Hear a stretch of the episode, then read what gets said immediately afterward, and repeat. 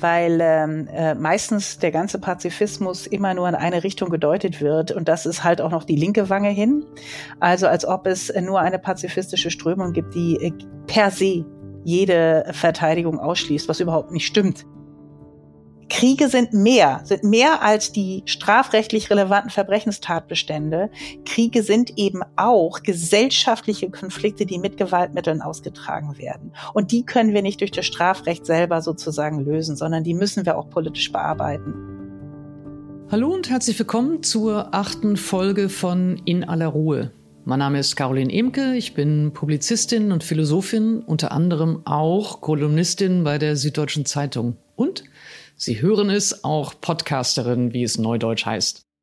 In dieser Folge von In aller Ruhe spreche ich mit der Politikwissenschaftlerin Nicole Deitelhoff.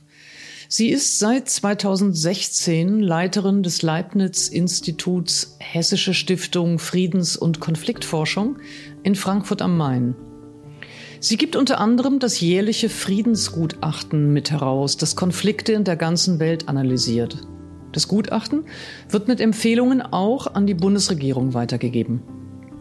Mit Nicole Deidelhoff habe ich über den unterbelichteten Begriff von Pazifismus gesprochen, über die symbolische Bedeutung von Bachmut und über Exit-Strategien, wie dieser russische Angriffskrieg beendet werden könnte. Zuerst haben wir aber über den aktuellen Frontverlauf in der Ukraine gesprochen. Ja, herzlich willkommen, Nicole Deitelhoff. Ich freue mich sehr, dass Sie hier zu Gast sind. Ich würde ganz gern beginnen mit der Frage, wir sind jetzt im 15. Monat des russischen Kriegs in der Ukraine. Wie hat der Krieg Ihr Leben als Friedens- und Konfliktforscherin verändert in dieser Zeit? Na, ich glaube, das naheliegendste ist natürlich, dass mein Beruf und mein Arbeitsalltag plötzlich viel sichtbarer geworden ist. Also ich würde mal sagen, vor diesem Krieg haben viele wahrscheinlich gar nicht so genau gewusst, dass es eine Friedens- und Konfliktforschung gibt. Und wenn sie es gewusst haben, dann haben sie vermutlich uns eher in die Wollsocken tragende Fraktion der Treehugger einsortiert. Sozusagen so eine Art wohlwollende Ignoranz. Und das hat sich dramatisch verändert. Also die öffentliche Nachfrage nach Erklärung und Einordnung, nach Expertise tatsächlich aus der Friedens- und Konfliktforschung, die hat enorm zugenommen. Und das heißt eben auch, dass für mich einfach, ja, ich würde schon sagen, wahrscheinlich zwei Drittel meiner Arbeitszeit diesem Krieg, seinen Folgen sowohl international, aber auch innergesellschaftlich gewidmet sind. Und das hätte ich mir nicht vorstellen können vor 15 Monaten. Aber ist das eher erfreulich und etwas, was Sie sich vorher auch erwünscht hätten, nicht nur für die Zunft, sondern auch für die Aufmerksamkeit auf anderen Konflikten möglicherweise? Oder empfinden Sie es eher als ja auch eine Überforderung, Antworten liefern zu sollen für Fragen, die einfach von großer Schwere oder Kompliziertheit auch sind? Mhm. Also ich glaube, es ist ein zweischneidiges Schwert. Auf der einen Seite ist es fantastisch, dass äh, tatsächlich auch mal mein Fach, das, was ich mache, Aufmerksamkeit erhält, dass die Konflikte, die es gibt, eben auch sozusagen ins Bewusstsein der Öffentlichkeit dringen, dass Fragen von Frieden und Krieg äh, breit diskutiert werden. Auf der anderen Seite ist immer die Gefahr mit dabei, dass eben ganz viele andere Konflikte vergessen werden. Und das sehen wir auch jetzt wieder. Äh, dieser Krieg ist nicht der einzige, den wir beobachten, sondern einer einer von leider sehr, sehr vielen. Viele der anderen Konflikte bekommen momentan kaum Aufmerksamkeit. Und äh, noch so eine Ambivalenz ist vielleicht auch, dass, ähm, und das war schon bei Corona so, und wir erleben es jetzt wieder, dass ganz, ganz viele oder zumindest viele Menschen Expertenstatus für sich reklamieren und beginnen mit sehr starken Haltungen im öffentlichen Diskurs aufzutreten.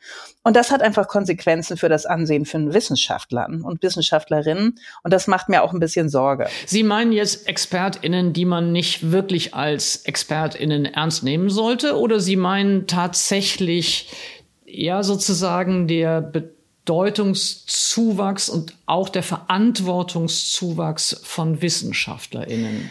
Ich glaube, es ist beides. Also zum einen äh, sehen wir ähm, Sie dürfen auch nicht Namen nennen, ne? also nur um es mal konkret machen zu wollen. Sie, Sie dürfen auch frei sprechen. Na, ich weiß nicht. Aber ich glaube, da hat ja jeder so seine eigenen Ideen, wer das sein könnte. Aber es gibt einfach zum einen Kolleginnen und Kollegen, die vielleicht aus Bereichen kommen, ähm, die sehr weit entfernt sind von dem gegenwärtigen ähm, Konflikt, aber plötzlich sehr lautstark in der Debatte auftreten.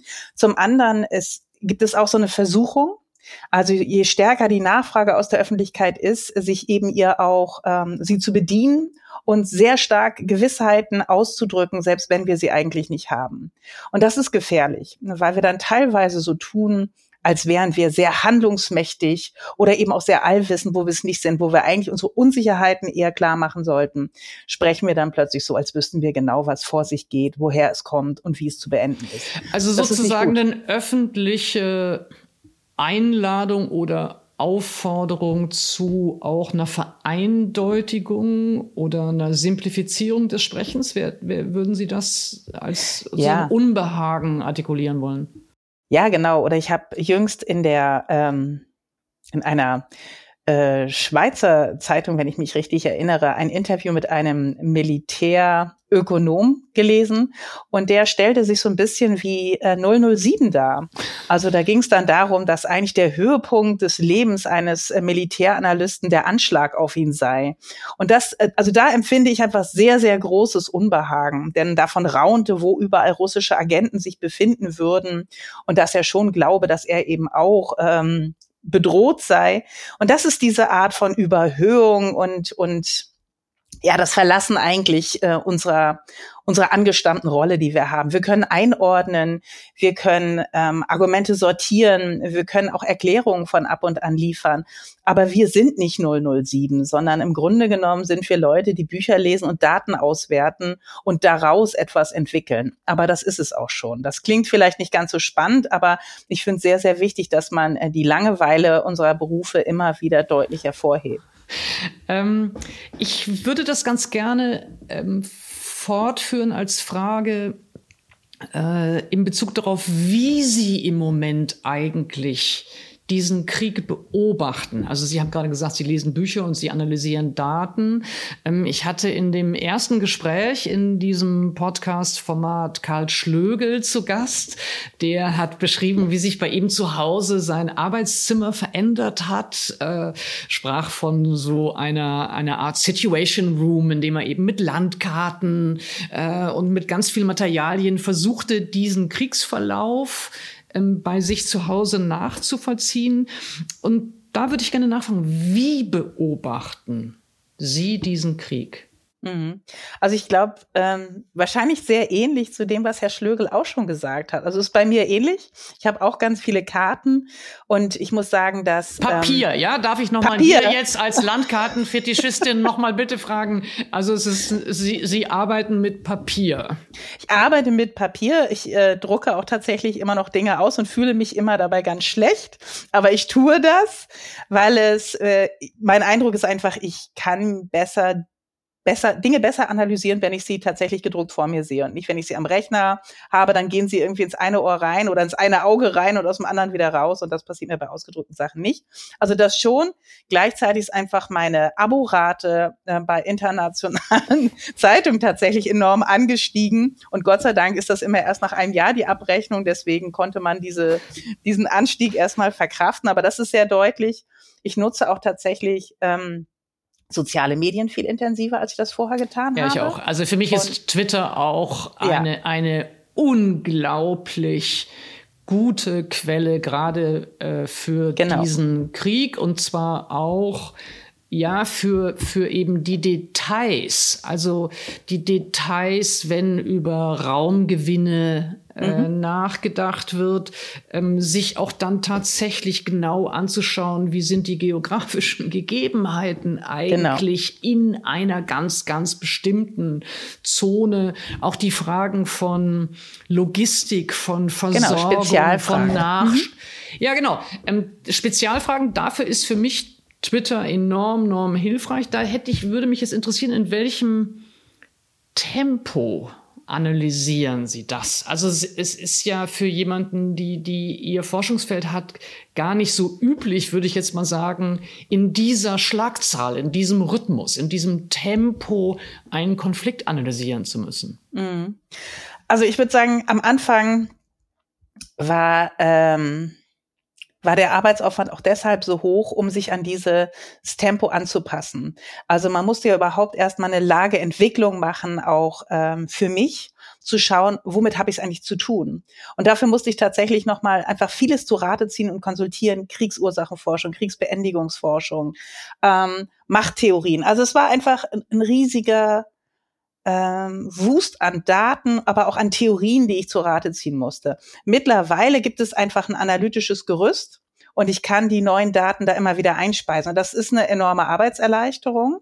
Aber ähm, wenn Sie jetzt meine Familie fragen würden, würden die immer noch sagen, dass ich mich in ein asoziales Wesen verwandelt habe, weil ich zu jeder Tag- und Nachtzeit doch äh, plötzlich in einem Twitter-Thread versinke und ähm, dann auch vor mich hin äh, äh, rede leise und Argumente prüfe und mich frage, ob das stimmt oder nicht. Also von daher, das hat schon auch ähm, Arbeitsroutinen insofern verändert, dass diese Trennung, die bei vielen Wissenschaftlern ohnehin nicht so stark ist, aber die Trennung zwischen Arbeitsleben und Privatleben, also irgendwann verlässt man das Büro oder verlässt den Schreibtisch und widmet sich jetzt anderen Dingen, die ist noch brüchiger geworden, sondern tatsächlich, ich sehe, wenn was reingeht und will das dann auch sofort sehen und überlege dann auch sofort, was das für mich bedeutet, was das für den Konflikt bedeutet. Da Sie, hat sich was verändert. Äh, Sie haben jetzt auch gerade ähm, gesagt, dass es am Anfang erstmal auch ähm, sozusagen so ein Aufsatteln nochmal von theoretischem Instrumentarium und dann aber eben auch von, von konkreten Datenmengen äh, bedeutet hat. Für mich war bei diesem Krieg das ähm, auch jetzt intellektuell interessante, wie viele Irrtümer er von mir einkassiert hat oder entblößt hat. Und zwar äh, auf ganz, ganz unterschiedlichen Ebenen. Um mal jetzt einen zu nennen, wir haben vorher äh, immer noch gesprochen von alten und neuen Kriegen. Es gab eine ganze Zeit lang, wo in der politischen Theorie die Vorstellung von neuen Kriegen als äh, Kriegen, bei denen eben nicht staatliche Akteure eine große Rolle spielen und es eher terroristische Bewegungen oder Organisationen gäbe, die für gewaltförmige Konflikte sorgten. Das hat's ja jetzt einfach mal kassiert. Also wir haben in dem Sinne einen neuen alten Krieg. Was gab's für Sie noch für Überraschungen oder ähm, ja, Irrtümer oder Fehldeutungen, die für Sie kassiert worden sind mit diesem Krieg? Also ich glaube tatsächlich, dass es einen landbasierten Panzerkrieg geben würde und das ist so einer. Damit habe ich wirklich nicht gerechnet. Also das habe ich eigentlich für faktisch ausgeschlossen gehalten. Das ist auch vom Kosten-Nutzen-Aufwand ist eigentlich vollkommen unlogisch, das zu machen. Und wir befinden uns genau in einem solchen Krieg. Das finde ich nach wie vor irre. Ähm, Sie haben eher damit gerechnet, was jetzt, ich, ich würde jetzt auch mal sagen, die, die beiden Administrationen ja auch schon lange sich eher äh, Strategien für Hybride, für, genau. für, für, für Drohnenkriegsführung, also sozusagen eher mit einem sehr, sehr hohen technischen Aufwand, aber nicht in dem Sinne jetzt, ich, ich weiß nicht, altmodischer Krieg ist ja ein falsches Wort, aber diese Art von Kriegsführung haben sie auch für unwahrscheinlich noch gehalten. Ja, absolut. Also ich, ähm, der Einmarsch, die tatsächliche Entscheidung zur Invasion im Februar, ähm, das fand ich alles noch plausibel, wenn das jetzt so durchgegangen wäre. Also nehmen wir mal an, es wäre tatsächlich innerhalb von fünf bis sieben Tagen der Sturm auf Kiew ähm, gelungen. Und äh, dann hätte Russland faktisch, wie es ja auch ähm, vermutlich kalkuliert hat, ähm, die entsprechenden äh, öffentlichen Strukturen unterwandern können und dann den, die Angleichung oder die Einvernahmung eigentlich äh, der Ukraine durch Russland bewerkstelligen können. Das wäre alles noch logisch gewesen. Als das nicht geglückt ist, weiter in diesem landbasierten Panzerkrieg zu machen, das fand ich verblüffend. Mhm. Jetzt hätte ich doch erwartet, die ziehen sich jetzt zurück und werden ähm, sozusagen die Gebiete, die sie schon haben, absichern. Und dann gehen sie auf die hybride Kriegsführung, warten wieder eine Weile und dann werden sie nach und nach versuchen, sozusagen dieses Land immer weiter zu destabilisieren, bis es ihnen ohnehin anheimfällt. Dass sie das nicht gemacht haben, sondern dass wir uns wirklich in einem klassisch zwischenstaatlichen Krieg, man könnte in der Tat sagen, ein Retro-Krieg befinden, das ist schon irre. Wenn wir jetzt im Moment drauf schauen, im Moment erwarten ja alle oder sprechen auch über eine Gegenoffensive äh, der Ukraine. Trotzdem gehen die meisten BeobachterInnen von einem lang andauernden Krieg mhm. aus. Können Sie ein bisschen vielleicht sortieren? Ähm, zunächst die Frage, was heißt denn, womit rechnen Sie bei dieser Gegenoffensive und auch die langfristige Perspektive uns ein bisschen einordnen? Mhm. Also Gegenoffensive äh, sagt ja schon, dass es vorher eine Offensive der anderen Seite gegeben hat, nämlich der russischen Seite, die ist mittlerweile vorbei. Das war der Versuch in den letzten Monaten, eigentlich seit dem Jahreswechsel wieder Gebiet gut zu machen, insbesondere um Solidar, um Bachmut. Das sehen wir ja auch jetzt noch. Und aber schon da hat man gesehen, dass es der russischen Seite nicht gelungen ist, eigentlich große Gebietsgewinne zu machen. Ähm, umgekehrt aber der ukrainischen Seite auch nicht zu Durchbrüchen zu kommen, sondern wir haben gesehen, dass sich die Dynamik des Konfliktes immer weiter verringert hohe Verluste eingesetzt haben, auf beiden Seiten übrigens, auch wenn wir nicht so viel drüber reden, aber beide Seiten haben enorme Verluste zu schultern gehabt und gleichzeitig hat sich an der generellen Frontlinie nicht mehr viel verändert. Aber war bei der Ukraine nicht mindestens am Anfang des Krieges auch weniger Raum und mehr Zeitgewinn der eigentliche Ehrgeiz? Also Zeitgewinn, um die eigene Armee überhaupt auch auszustatten, ausreichend und zu organisieren ähm, für die Verteidigung? Ich glaube, am Anfang des Krieges schon, aber wenn ich jetzt sozusagen auf den äh, diesen Winter schaue, also sozusagen die Zeit seit äh, Dezember, Januar, dann glaube ich, äh, ging es schon auch darum, dass man, dass die Ukraine auch ähm, alles dran gesetzt hat, die russische Seite in Bachmut beispielsweise aufzuhalten um deren Kräfte zu binden. Aber es hat eben auch in einer Abnutzungslogik geführt, in der wir eben gesehen haben, also keinerlei oder kaum noch Veränderungen im Frontverlauf und ähm, große Verluste. Die russische Offensive ist mehr oder weniger an ihr Ende gelangt. Also die Verluste sind tatsächlich so groß, dass wir nicht davon ausgehen sollten und können, dass sie noch zu großen Offensivaktionen in der Lage ist. Und sie haben auch gleichzeitig im Hinterland, also sozusagen in der Tiefe des Raumes, Verteidigungsanlagen aufgebaut. Schützengräben, Panzersperren, ähm, vermintes Gelände. Das ist teilweise relativ avanciert was in den letzten Wochen und Monaten dort entstanden ist. Und das ist die Ausgangsbedingung für die ukrainische Gegenoffensive, die momentan in Planung ist. Wir sehen die Vorbereitung schon ganz aktiv. Also die Ukraine greift Nachschubwege der russischen Seite an. Wir haben die Sabotageakte an, am Schienensystem auf der russischen Seite, Treibstofflager auf der Krim, aber auch im russischen Grenzgebiet, die zugenommen haben. Das alles sind Vorbereitungsschritte. Jetzt äh, wartet man im Grunde genommen auf zwei Dinge. Das eine ist, dass der Boden trocken genug ist, dass die schweren gepanzerten Fahrzeuge, insbesondere die Kampfpanzer, auch darauf fahren können. Das ist nicht überall an den Frontabschnitten schon gegeben. Und das Zweite ist natürlich auf, ähm, ja, auf den glücklichen Moment. Also man, man sucht nach dem perfekten Moment, um äh, die Offensive zu beginnen. Das Problem ist, dass sowohl für die Ukraine als auch für die Russen relativ klar ist, wo ähm, die Einfallstore sind. Also aus Sicht der Ukraine geht es ja darum, ähm, die russische Besatzungszone zu teilen und möglichst den Landzugang zur Krim, zur Krim ähm, wieder zurückzuerobern. Das würde nämlich bedeuten, dass die Russen sehr, sehr große Probleme hätten, die Krim weiter zu versorgen. Auch, genau. Und ähm, das wissen aber auch die Russen ganz genau. Und dementsprechend sind genau in diesen Bereichen auch die Verteidigungsanlagen enorm aufgewertet worden und auch eben in die Tiefe des Raums gestaffelt worden. Das ist so ein bisschen die Herausforderung, vor der die Ukraine gerade steht. Soll sie den großen Umweg machen? Soll sie also eher über Norden-Osten angreifen und sich von da aus vorarbeiten. Das würde sehr viel mehr Raumgewinn erfordern und unklar ist, ob sie da nicht stecken bleiben oder soll sie sozusagen direkt im Süden zuschlagen, aber dann eben mit der Gefahr, dass sie eigentlich enormen Material- und Personalüberschuss braucht um tatsächlich durchzukommen, um durch diese Verteidigungsanlagen zu kommen. Ich glaube, diese Entscheidung muss man noch treffen und ähm, sie wird versuchen, wie sie das auch schon im Sommer gezeigt hat, einen Überraschungsmoment zu gewinnen. Also etwas zu tun, womit die Gegenseite nicht kalkuliert. Und das ist diesmal sehr viel schwieriger.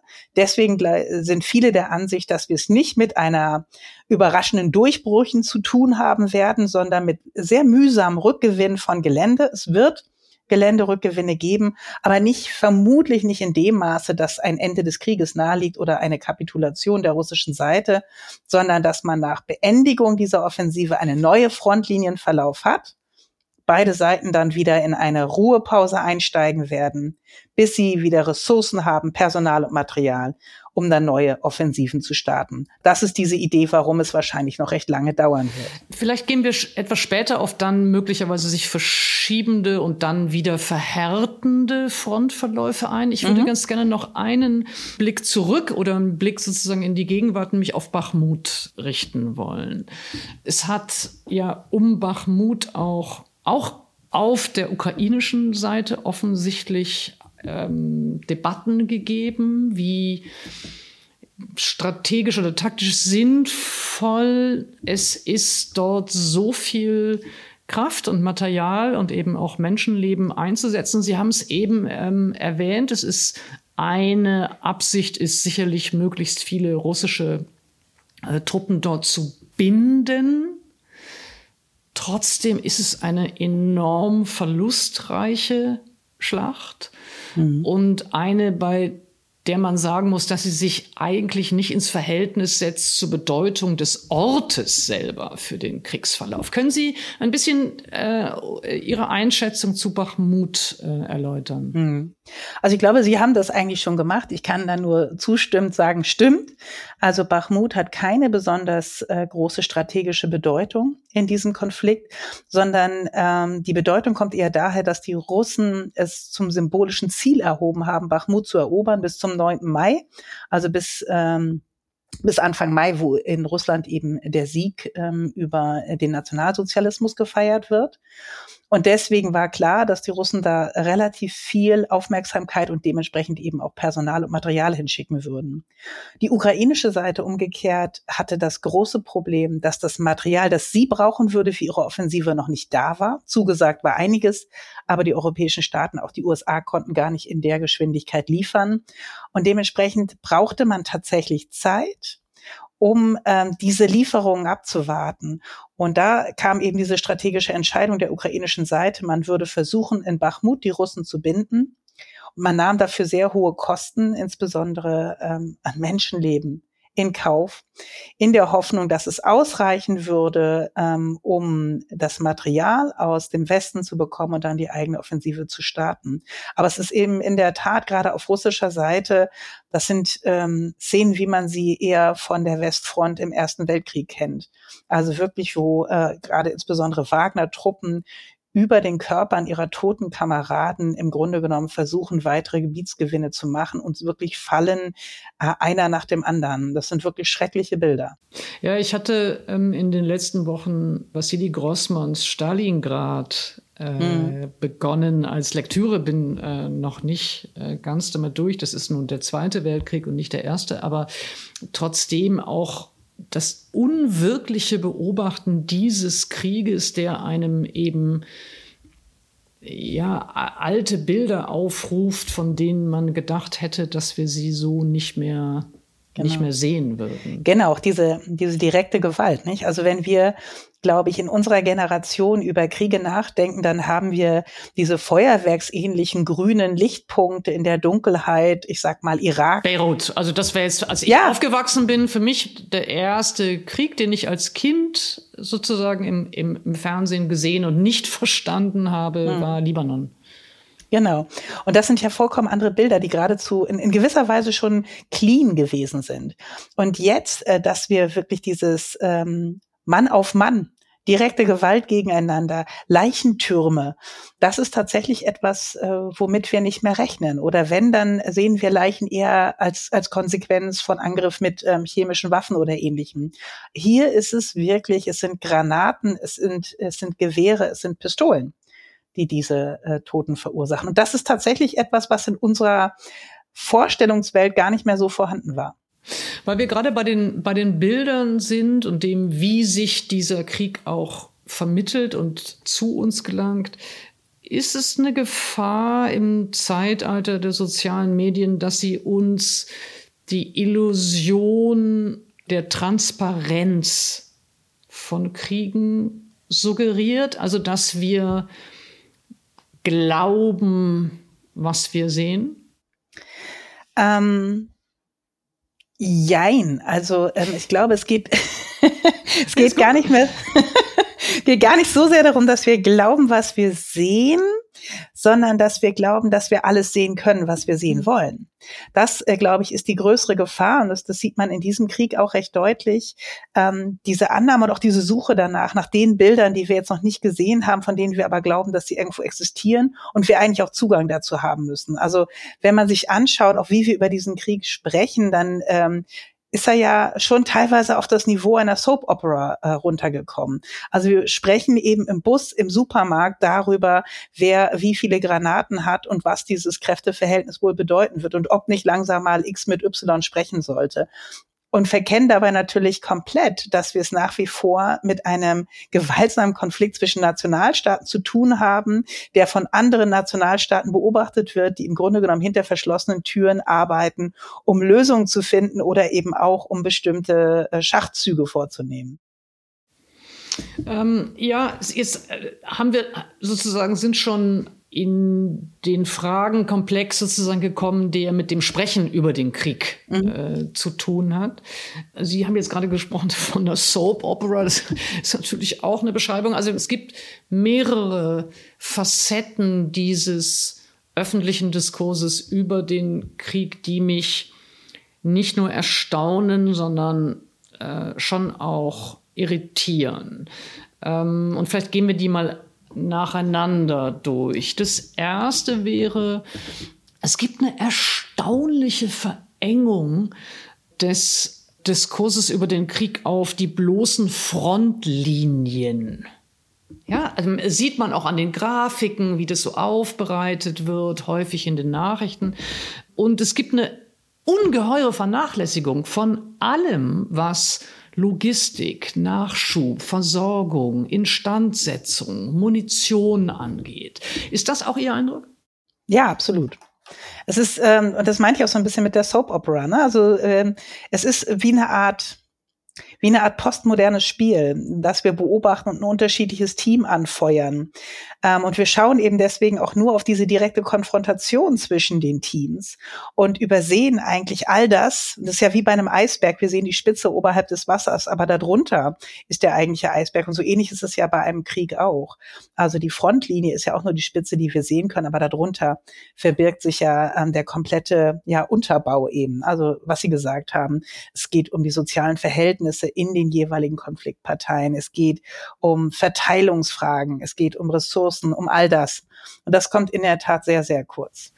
Ähm, das Zweite, was mich erstaunt hat vielleicht, aber in jedem Fall irritiert, ist, dass es eine ungeheuer normativ aufgeladene Diskussion gibt, bei der strategische und taktische Fragen nicht nur vernachlässigt werden, sondern auch permanent mit Fragen der Legitimität mhm. verwechselt werden. Mhm. Also um es, um es konkret zu machen, mein Eindruck ist, dass in dem Moment, in dem gefragt wird über, ich sage es mal, die strategische Relevanz von Bachmut, ähm, die taktische Relevanz einer bestimmten militärischen Vorgehensweise, die Möglichkeit von Exit-Strategien wird sehr, sehr häufig im öffentlichen Diskurs suggeriert, man wolle der Ukraine ihr Selbstbestimmungsrecht nehmen. Man wolle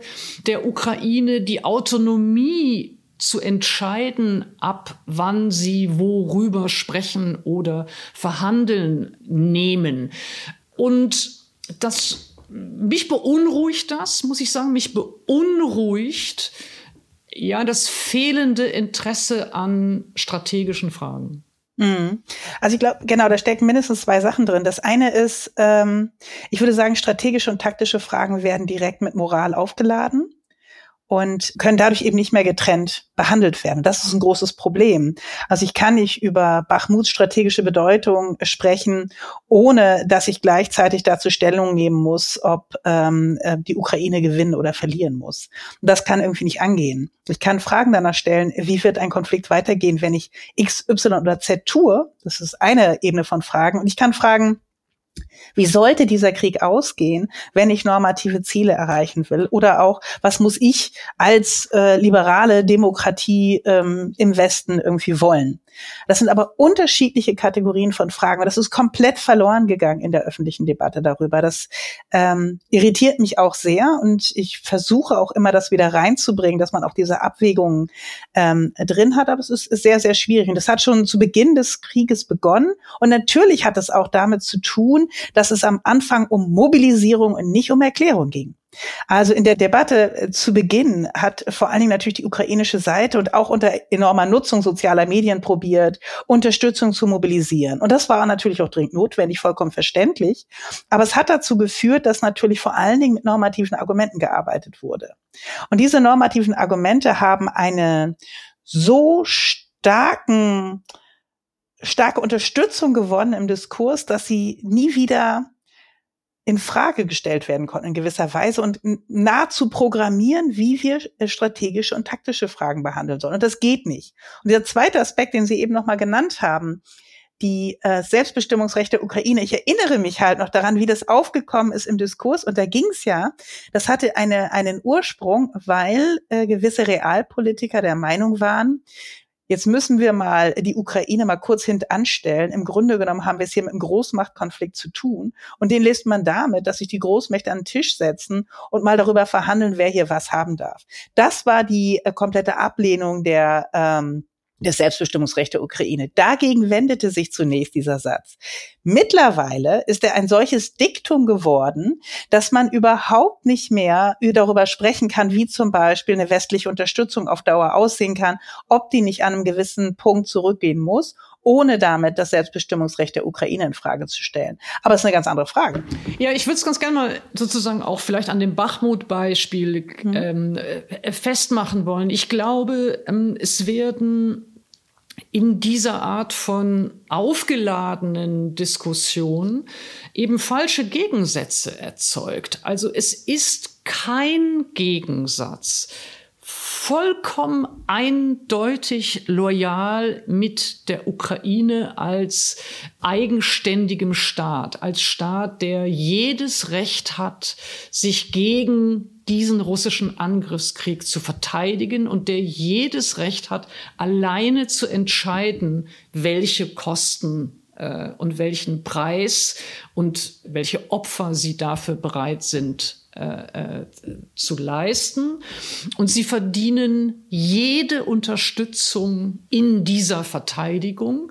Und gleichzeitig lässt sich trotzdem an einzelnen Orten, an einzelnen Punkten des Kriegsverlaufs die Frage stellen, ob es möglicherweise strategisch sinnvoller wäre, hier einen Raum zu verlieren, mhm. preiszugeben, sich zurückzuziehen. Es ist also für mich eine, auch eine wirklich erstaunliche, ja, analytische Schwäche also, äh, und zwar jetzt im, im militärtaktischen Sinne sozusagen analytische Schwäche, nicht auch über Rückzugsoptionen diskutieren zu können, ohne dass sofort unterstellt wird, man wolle die Ukraine schwächen. Mhm. Ja, absolut.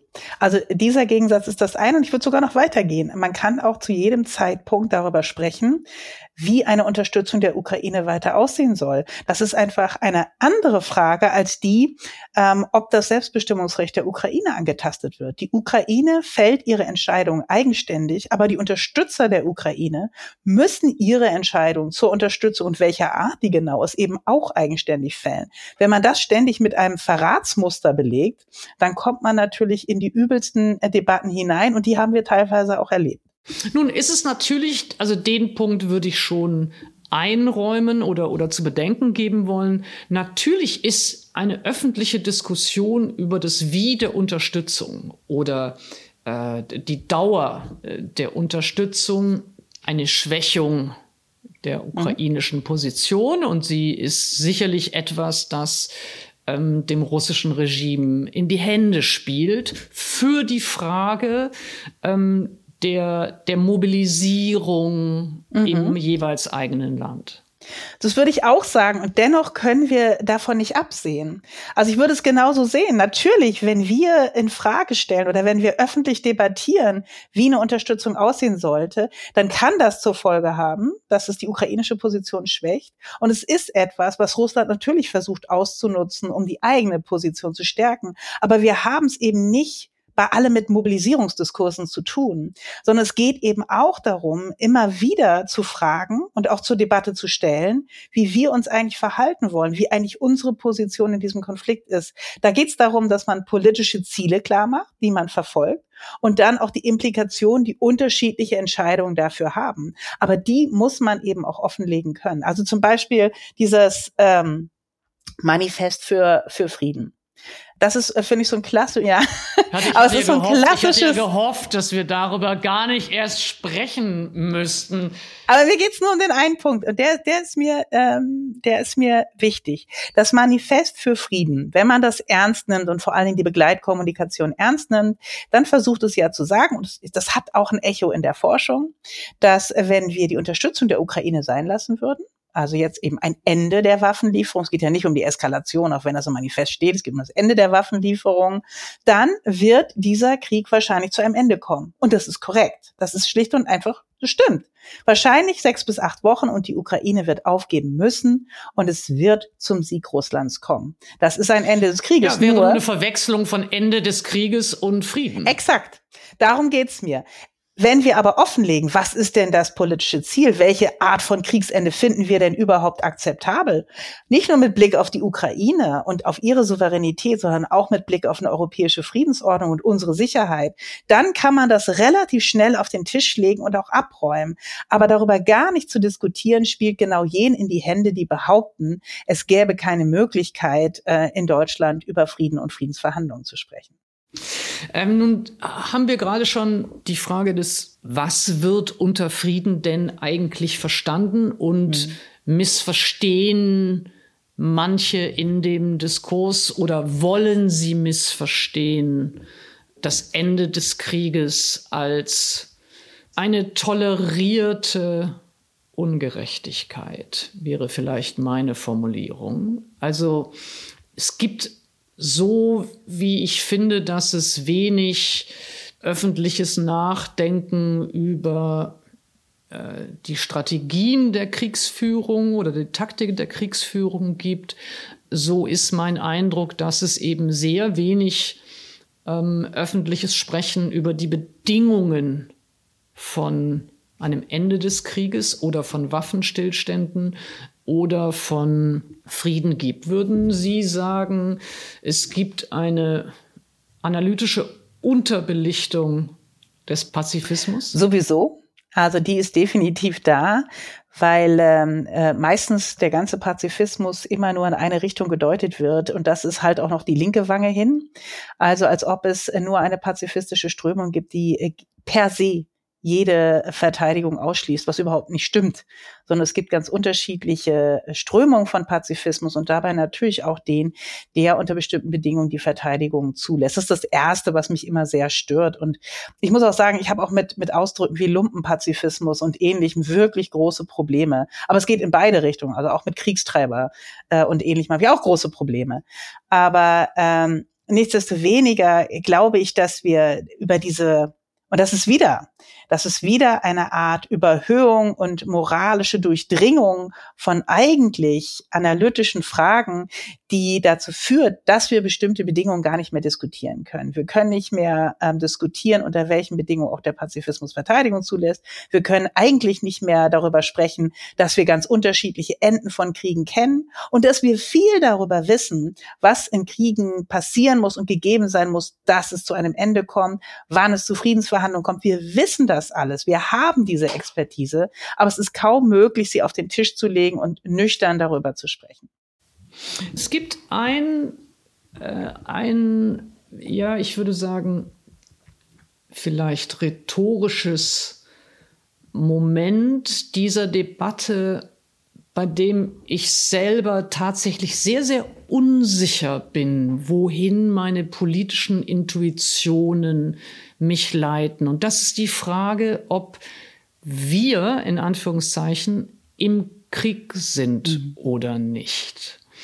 Und mein Eindruck dieser Debatte ist, also Debatte ist schon zu viel gesagt, aber sozusagen der gelegentlichen Andeutungen ist, dass zwar permanent gesagt wird, ähm, da ist nicht nur die Ukraine angegriffen, sondern da sind unsere Werte angegriffen, da ist unsere Sicherheitsarchitektur angegriffen, da ist Europa angegriffen, da ist die europäische Friedensordnung angegriffen. Also es gibt auf der einen Seite ein permanentes sich verbinden mit der Ukraine und eben auch mit dem Status des Angegriffenseins durch das Regime von Putin. Und gleichzeitig gibt es aber ein Verweigern der Formulierung, wir sind im Krieg. Jetzt, wir hätten jetzt auch noch nehmen können, also natürlich, also Waffenlieferungen, Unterstützung der Ukraine, äh, äh, geheimdienstliche Unterstützung und, und, und. Also auch dort ließe sich ja die Frage stellen, sind wir, in Anführungszeichen, da nicht schon längst mit im Krieg? Ähm, und ich merke, dass ich ungeheuer schwanke bei der erstmal rein analytischen Einschätzung ob wir da im Krieg sind oder nicht, das ist ja noch mal eine andere als die Frage, was sind möglicherweise die Gefahren einer solchen Formulierung? Ähm, ist das für Sie eindeutiger oder ist das für Sie eine strategische Quecksilbrigkeit? strategische Quecksilbrigkeit merke ich mir, werde ich verwenden. ich glaube tatsächlich, so ist es. Also ähm, auf der einen Seite ist ja dieses, äh, die Ukraine kämpft für uns kämpft für Europa, Freiheit, Demokratie, äh, Menschenrechte oder gerade jüngst, glaube ich, Zelensky, äh, wenn wir einen Sieg erringen, dann wird das ähm, ein Feiertag für ganz Europa sein. Das sind ja so diese Formulierungen. Und da kommt dieses sich verbinden oder eben auch zu sagen, die Ukraine kämpft für uns sogar. Und das macht sehr deutlich, dass wir eigentlich uns in einem großen Konflikt sehen. Auf der anderen Seite dieses ähm, äh, Annalena Baerbocks ähm, misslungener Sprechakt, ähm, als sie sagte, nicht, wir befinden uns im Krieg und dann aber hinterher abräumen musste. Aber ich habe das natürlich nicht so gemeint. Und das ist, das ist tatsächlich rein politisch motiviert, denn in dem Moment, in dem ähm, der Westen sagen würde, er befindet sich im Krieg, könnte man das als eine Kriegserklärung verstehen und würde sich selbst zum Gegenstand legitimer äh, militärischer Handlungen machen. Das ist das Problem. Deswegen will man auf, also zieht man diese Linie so stark, obwohl sie eigentlich nicht stark gezogen werden kann politisch, denn zugleich gibt man ja eigentlich alles rein, um eine Seite in diesem gewaltsamen Konflikt zu unterstützen. Also die Quecksilbrigkeit, das finde ich sehr schön, das äh, trifft's.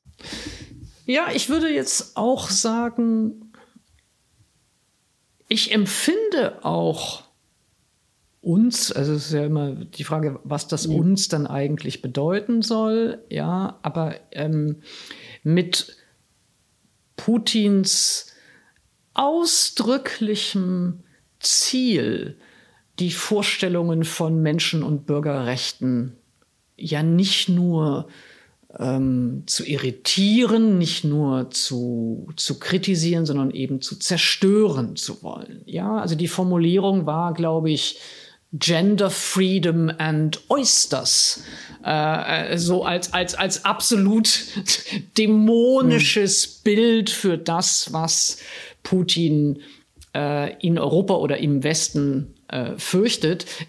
Da muss ich jetzt zugeben, also jetzt, ich habe jetzt kein großes Verhältnis zu Austern, aber äh, bei allem anderen fühle ich mich natürlich auch wirklich hm. gemeint. Ja.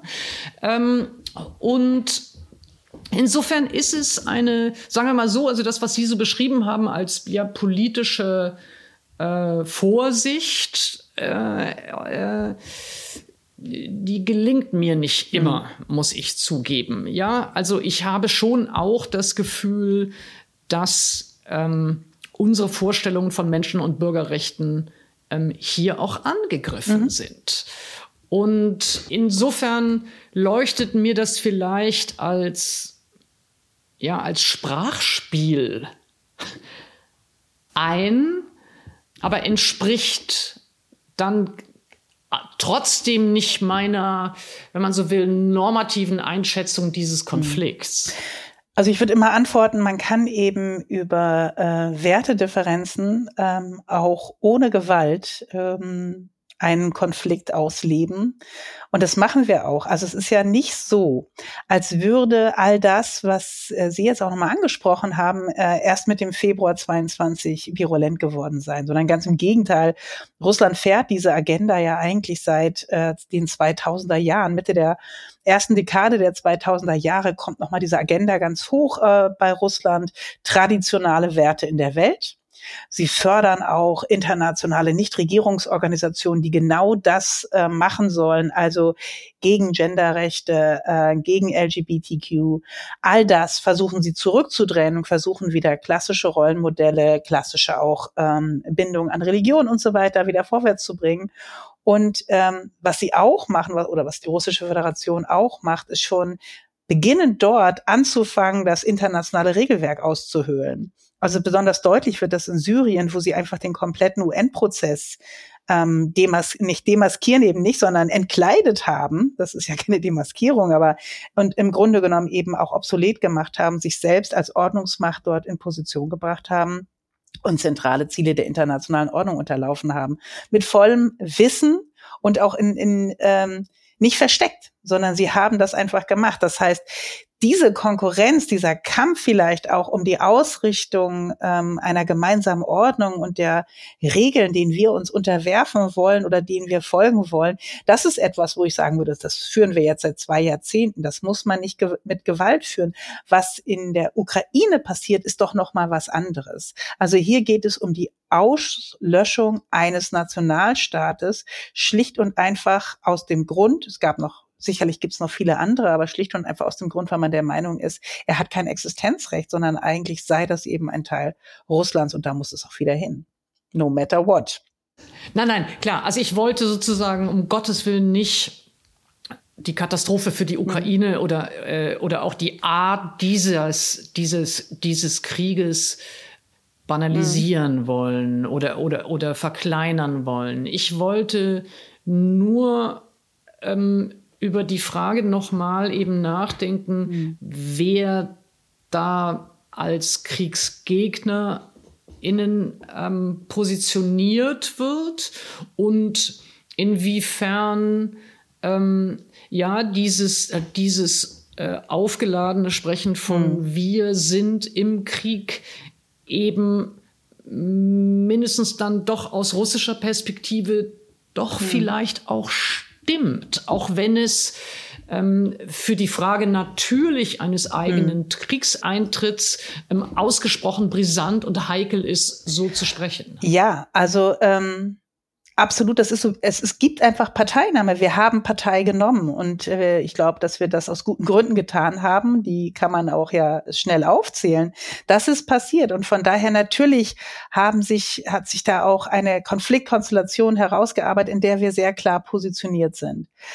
Das ist vollkommen klar. Aber ich glaube, gerade deswegen ist es natürlich auch wichtig, jenseits der Quecksilbrigkeit tatsächlich von diesem Kriegseintritt abzusehen, weil am Ende des Tages muss es uns ja auch gelingen, irgendwie mit irgendwem wieder den Gesprächsfaden aufzunehmen, zu differenzieren und eben zu schauen, was sind eigentlich Wege aus diesem Krieg heraus und Wege in eine neue Sicherheitsordnung hinein.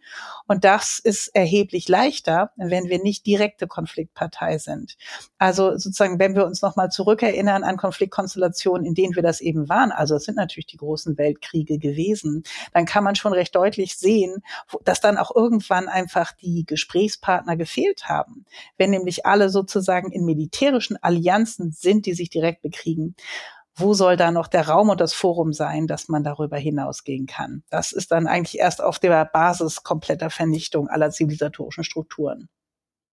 Das finde ich ein sehr, sehr guter Punkt. Also sozusagen darauf hinzuweisen, dass auch in dem Fall die rhetorische Zurückhaltung und auch natürlich also die Frage der Beteiligung oder des Eintritts in den Krieg potenziell ja Optionen verunmöglicht als GesprächspartnerInnen in Frage zu kommen für eine Beendigung dieses Krieges.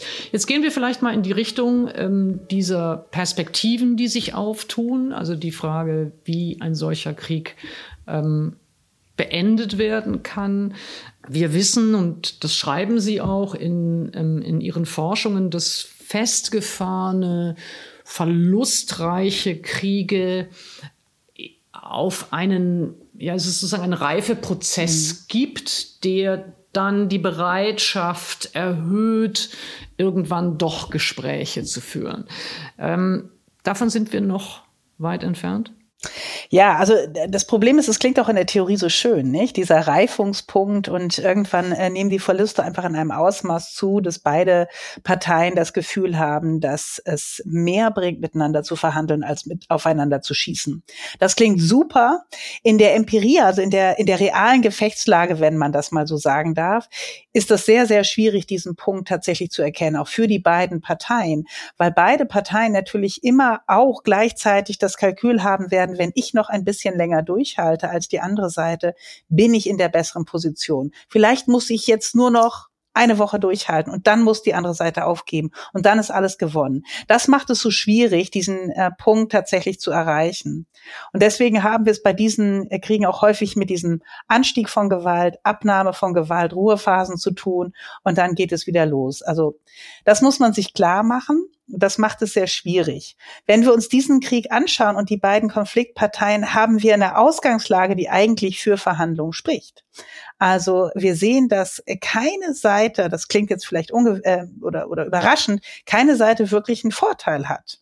Also Russland wird so viel größer und hat dieses riesige Mobilisierungspotenzial und letzten Endes Nuklearwaffen, aber faktisch werden sie die Nuklearwaffen aller Voraussicht nach nicht einsetzen können. Das heißt, wir reden von einem konventionellen Russland. Dieses konventionelle Russland hat die gleichen Probleme wie die Ukraine. Nur, dass die Ukraine, je länger es dauert, immer besser bewaffnet wird durch NATO-Standardwaffen, während Russland versuchen muss, eben im eigenen Land sozusagen äh, Waffen nachzurüsten und ihnen das durch die Sanktionen zumindest schwerer fällt. Aber äh, wenn man sich das anguckt, dann ist das ungefähr ähnlich. Und das ist so ein bisschen das Problem, das wir da auch vor uns haben. also eigentlich also sozusagen rein theoretisch wäre das sowas, was Sie als Nash-Gleichgewicht äh, beschreiben hm. würden. Also dass keine der Parteien ähm, keine hat einen direkten Vorteil. Ne? Man versucht es jetzt kurz, und das sehen wir jetzt mit dieser Gegenoffensive, wird versucht, an diesem Bild etwas zu ändern. Sollte es gelingen, und das ist in allen Konflikten, die man sich denken kann, gibt es tatsächlich, und das klingt irgendwie zynisch, aber es ist überhaupt nicht so gemeint, aber es gibt diesen Glück, Zufall, Kriegsglück tatsächlich, indem es zu plötzlichen Durchbrüchen kommt. Und das kann tatsächlich dann nochmal das Kräfteverhältnis komplett verändern. Und dann ist alles, was ich jetzt gerade sage, für die Tonne. Ja, aber wenn wir uns das ohne Kriegsglück jetzt einfach mal vorstellen, dann haben wir es mit einer Situation zu tun, zwei relativ gleichwertige Gegner, die ähm, zumindest mittelfristig betrachtet eigentlich ein Interesse haben sollten zu verhandeln. Ja, aber das, das äh, Kalkül des Interesses setzt natürlich immer auch rationale ja. Akteure auf beiden Seiten voraus. Mhm. Ähm, ich, ich, also das gehört vielleicht, also mindestens bei, für mich auch zu den, ähm, den Dingen, die ich in meiner Wahrnehmung definitiv korrigieren musste, war das Bild von Putin als kühlem, nüchternen äh, Strategen, sehr rationaler Figur, das ich vor ähm, ja, also vor dem Februar letzten Jahres hatte und mindestens die Unsicherheit heute darüber, ob das wirklich ein so rationaler mhm.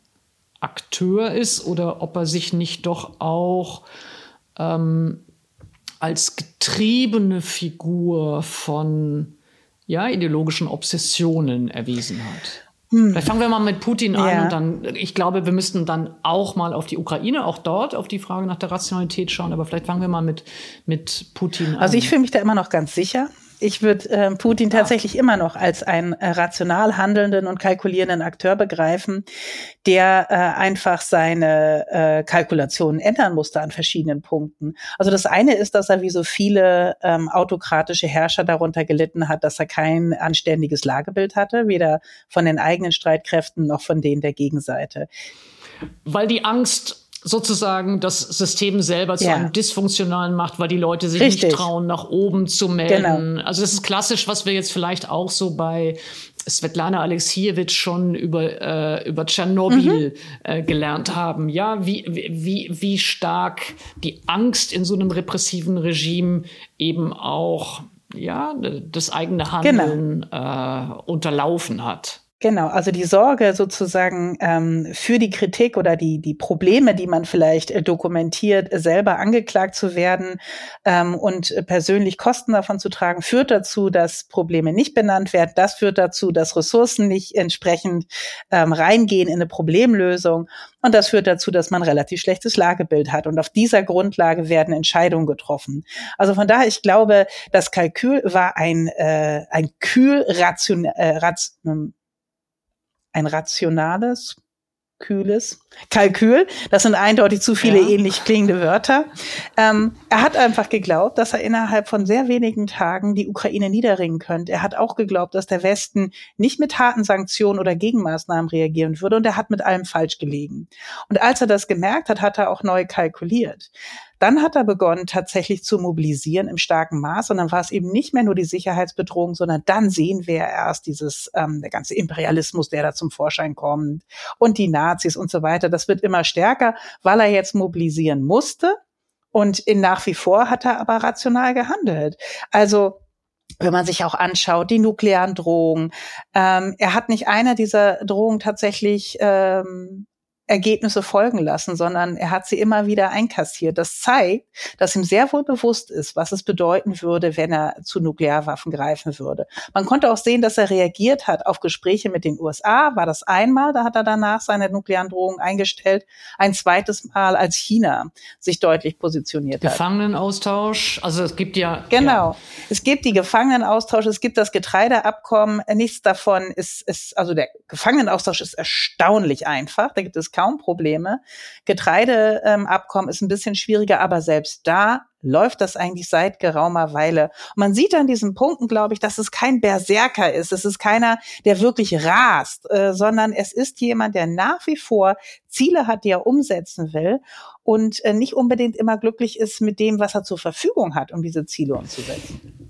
Aber das erstaunt mich jetzt doch als Einschätzung, weil ähm, zum einen, weil Sie vorhin selbst gesagt haben, dass es eigentlich überraschend war, dass er nach dem erst nach dem ersten wirklichen Beginn des Krieges, der eben überhaupt nicht so äh, verlief wie erwartet, ähm, wo, wo erkennbar war, es wird nicht gelingen, in ein paar Tagen die Regierung zu zerstören und äh, Kiew einzunehmen. Da war ja kein Moment des ähm, die ursprünglichen Pläne in Frage stellens. Ähm, und das scheint mir doch einen, doch mehr obsessiv oder mehr eben ja von so einem imperialen Phantomschmerz geleitetes äh, Agieren gewesen zu sein als ein rationales Kalkül. Also ich glaube, was man, das, also zum einen ja, ich hätte erwartet, dass er sich eher auf eine hybride Kriegsführung einlässt. Ich würde annehmen, dass er, aber das ist natürlich jetzt, ich interpretiere jetzt, was Putin denkt, ist immer gefährlich. Ich würde annehmen, dass er, äh, dass er zu dem Zeitpunkt noch geglaubt hat, dass wenn er lang genug durchhält, dass der Westen nachgeben würde, dass die sich zurückziehen würden und versuchen würden, die Ukraine dazu zu bringen, sich an den Verhandlungstisch zu setzen. Es sah ja auch im Frühjahr zunächst ganz gut aus. Das muss man ja auch noch mal im Kopf haben. Das Beispiel, wo ich sagen würde, und hier sieht man, dass wir es wirklich mit einem kühl kalkulierenden Kopf zu tun haben, ist der Moment, als die äh, russische Seite der ukrainischen, ich bin jetzt gar nicht sicher, April oder Mai muss das gewesen sein, sagt, um Vertrauen zu erzeugen für mögliche Friedensverhandlungen, würden sich die Russen aus der Region um Kiew zurückziehen. Und äh, das sollte dann sozusagen die Friedensverhandlung befördern. Was ist tatsächlich passiert? Die Russen haben sich zurückgezogen, haben ihre Streitkräfte neu gruppiert und haben ihre Offensive im Donbass begonnen. Und ähm, ich meine, das ist nicht rasend gewesen. Das war sehr kühl kalkuliert und wurde dann durchgezogen. Und sie haben sehr kühl gelogen. Sehr kühl gelogen, aber man sieht, ne, also wir, wir sehen einen Akteur, der Chancen sieht, Opportunitäten sieht und sie ergreift. Und wenn man sich noch mal erinnert, die Donbass-Offensive war für eine ganze Weile sehr erfolgreich. Sie haben große Teile. Aber erobert. die Chancen sind doch ausgesprochen kurzsichtig. Mhm. Also wir könnten doch auch auf den Kriegsverlauf schauen und sagen, Putin hat schon ja. verloren. Ja, das ist so. Das ist so, das ist, da darf man, glaube ich, nicht übersehen, das haben wir noch nicht besprochen. Wir, wir äh, schauen die ganze Zeit nur auf diesen Krieg und wie man ihn eventuell gewinnen kann. Aber natürlich geht es für beide Seiten, aber jetzt sprechen wir über Putin, auch um innenpolitisches Kalkül. Also ähm, Putin ist auch jemand, der sich natürlich ein Umfeld geschaffen hat, das äh, noch hardliniger ist als er selber. Und es fällt ihm sehr schwer, wahrscheinlich auch aus seiner Rolle zurückzugehen und ähm, hier auch Konzessionsbereitschaft zu zeigen, weil das vermutlich sein Überleben gefährden könnte.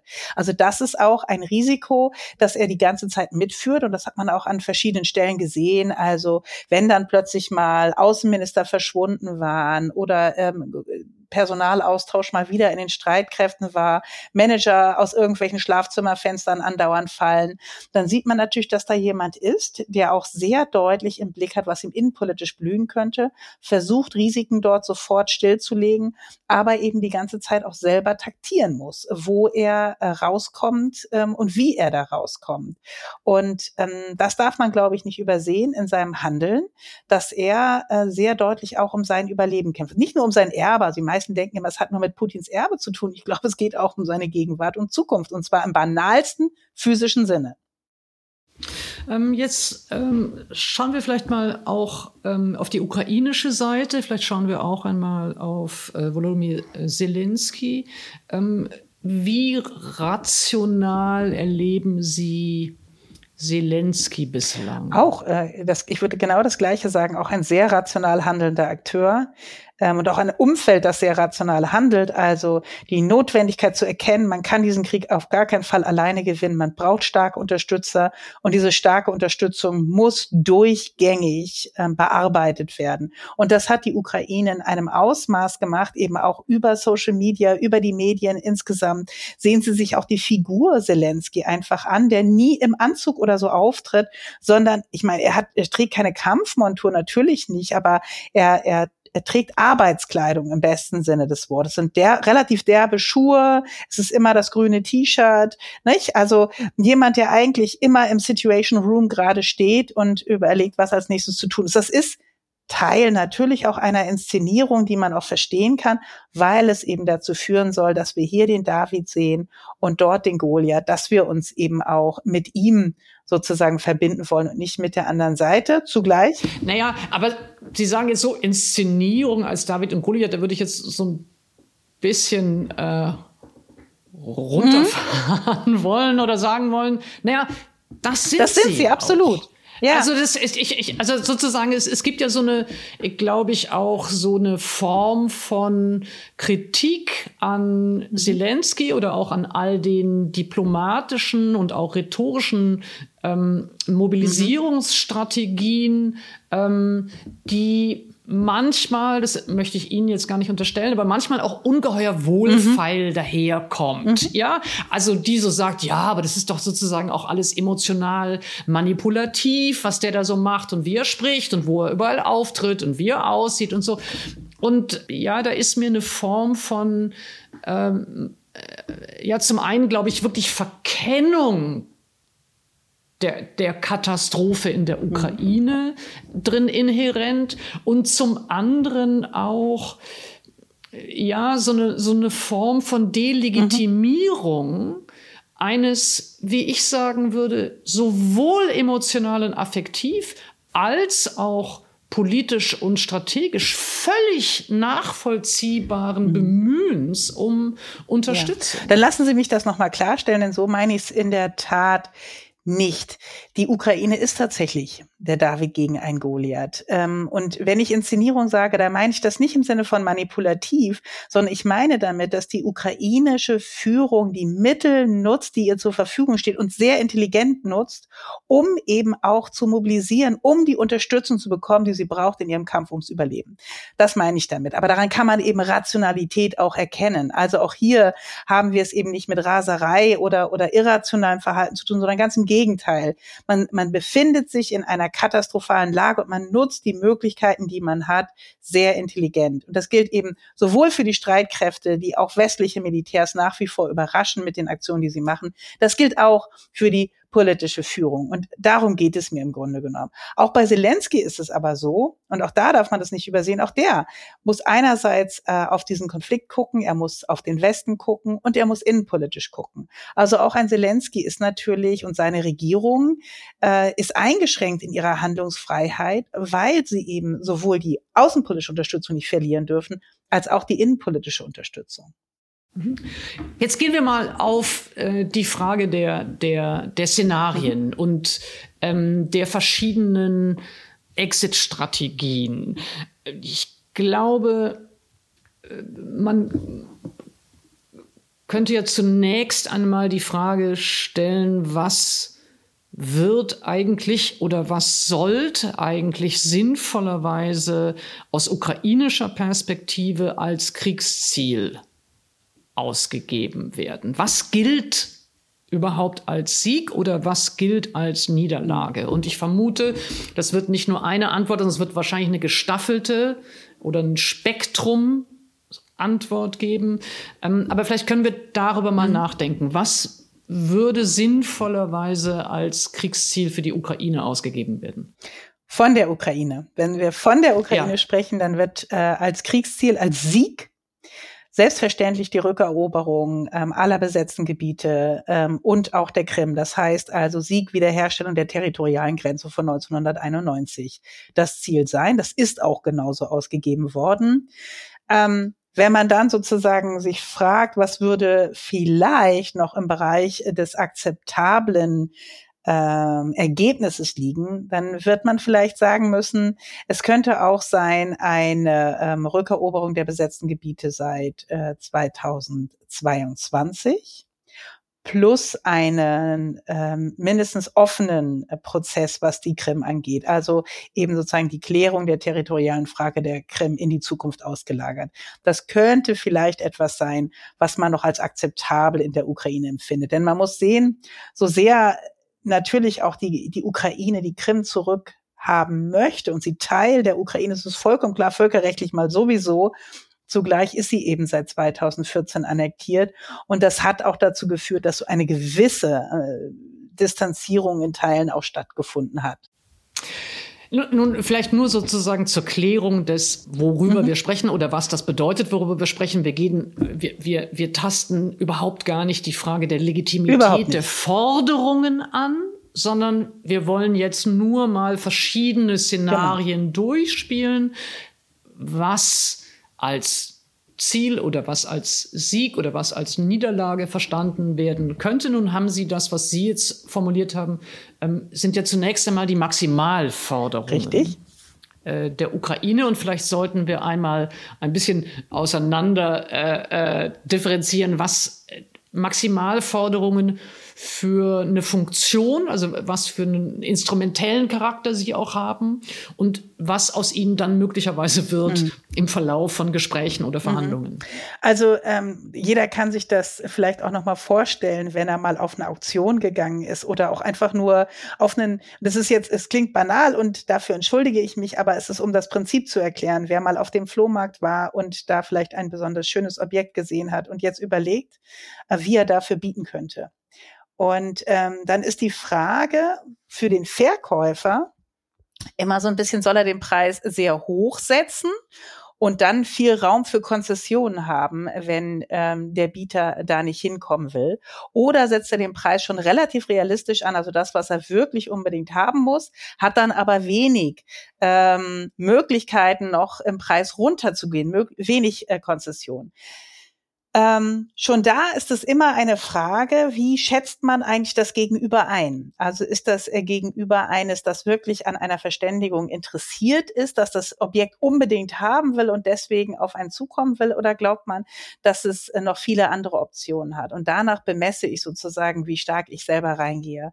Gerade bei territorialen Konflikten und neben allem, über das wir gesprochen haben, also ähm, die imperialistischen Züge, die dieser Konflikt definitiv hat, die Vernichtungszüge, die er auch in Teilen gezeigt hat, wenn wir all das mal abstreifen, dann ist das auch ein Konflikt, der über Territorium geht. Also über die Frage, wer welches Territorium für sich reklamieren kann. Das sind vertrackte Konflikte, weil Territorium eben schlecht teilbar ist. In solchen Konflikten neigen beide Parteien dazu, dass sie erstmal mit Maximalzielen rangehen, um Möglichkeiten für Konzessionen zu haben, die sie vielleicht noch nicht mal erkennen können. Aber der Gegner soll schon mal wissen, dass man unter gar keinen Umständen bereit ist, überhaupt irgendwas aufzugeben. Ja, also das ist, es ist ein, es ist wirklich ein, ein Schachzug zur Verhandlungseröffnung. Nun ist es bei Maximalforderungen ähm, ja, Sie haben jetzt den Moment beschrieben oder die Rolle beschrieben, die Sie innerhalb einer mhm. Verhandlung äh, spielen. Maximalforderungen haben ja aber auch im Vorfeld von mhm. Gesprächen oder Verhandlungen ähm, eine Funktion, nämlich, dass sie als Mobilisierung eingesetzt werden. Absolut. Ähm, und da würde mich interessieren, wie hoch bei solchen Maximalforderungen, die eben zur Mobilisierung eingesetzt werden, die Gefahr ist, dass sie zu einer, ja, sich selbst mhm. radikalisierenden oder sich selbst verhärtenden ähm, Überzeugung werden und mhm. in dem Sinne gar nicht mehr so hilfreich als Instrument in Verhandlungen, von dem man auch dann ein Stück zurücktreten kann werden, mhm. sondern indem sie einen im Grunde genommen selbst in Geiselhaft nehmen, dass ja. man dann eben auch in Verhandlungen nur als erfolgreicher Verhandler herausgehen kann, wenn man diese Maximalforderungen mhm. umgesetzt hat. Das ist ein Grund, warum tatsächlich erfolgreiche Verhandlungen nicht immer von denjenigen geführt werden, die einen Konflikt begonnen haben. Äh, weil genau diese Logik zuschlägt. Also man, man, man muss äh, sozusagen mobilisieren, die nennt das immer so, auch so ein blöder Ausdruck, die Heimatfront, also die Unterstützung für den eigenen Kurs, um eben Verteidigungsfähigkeit auch zu mobilisieren und Durchhaltefähigkeit zu mobilisieren. Aber ähm, an einem gewissen Punkt kann man auch kaum noch hinter dieser Maximalforderung zurücktreten, weil man dann eben als derjenige gilt, der diese Ziele verrät, der zu weich ist. Und äh, das kennen wir auch in der Geschichte immer wieder. Das ist immer wieder auch Staatenlenkern passiert.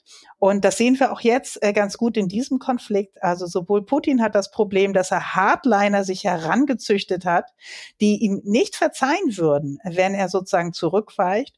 Und auch bei Zelensky, Zelensky ist zumindest zu befürchten, dass seine Regierung zu starke Konzessionen vermutlich nicht überleben würde, also aber politisch überleben würde, wohlgemerkt.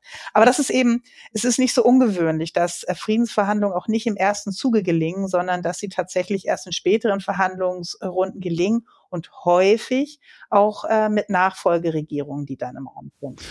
Ich würde ganz gern noch ähm, äh, weg von dem, was im Moment als mhm. Maximalforderungen äh, im Raum steht und mehr dahin, was Sie sich für Szenarien vorstellen könnten. Ähm, es gab ein, äh, wie ich fand, sehr eindrucksvolles Interview mit dem Historiker Stephen Kotkin im New Yorker Anfang des Jahres, der für diesen Konflikt eine, eine Metapher oder eine Analogie verwandt hat, indem er gesprochen hat. Stellen Sie sich vor, ähm, Sie haben ein Haus mit zehn Zimmern und in zwei Zimmer von diesem Haus ist jetzt ein Einbrecher hineingegangen, der verwüstet die zwei Zimmer erstmal und aus diesen zwei Zimmern heraus versucht er aber auch die anderen acht Zimmer zu zerstören.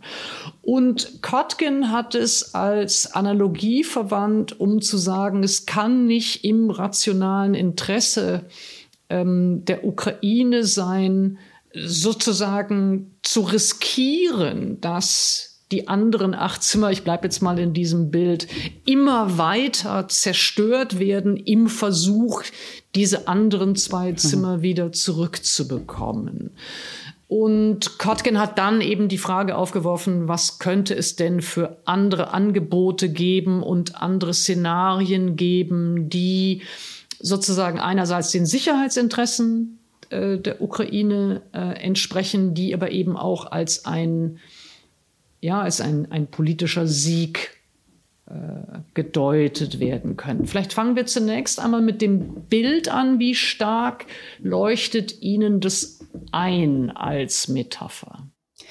Also das, äh, das eigentliche Bild, das dahinter steht, dass äh, wir es eben damit zu tun haben, dass je weiter die Ukraine kämpft, sie damit rechnen muss und dass sie auch beobachtet, dass ihr Land immer mehr verheert wird Natürlich leuchtet mir das vollkommen ein. Ich, äh, in meinem Kopf entsteht dann sofort die Schlussfolgerung. Und das bedeutet, dass wir eben auch in der Tat, wie wir das tun, schon heute darüber reden müssen, wie die Ukraine wieder aufgebaut werden kann.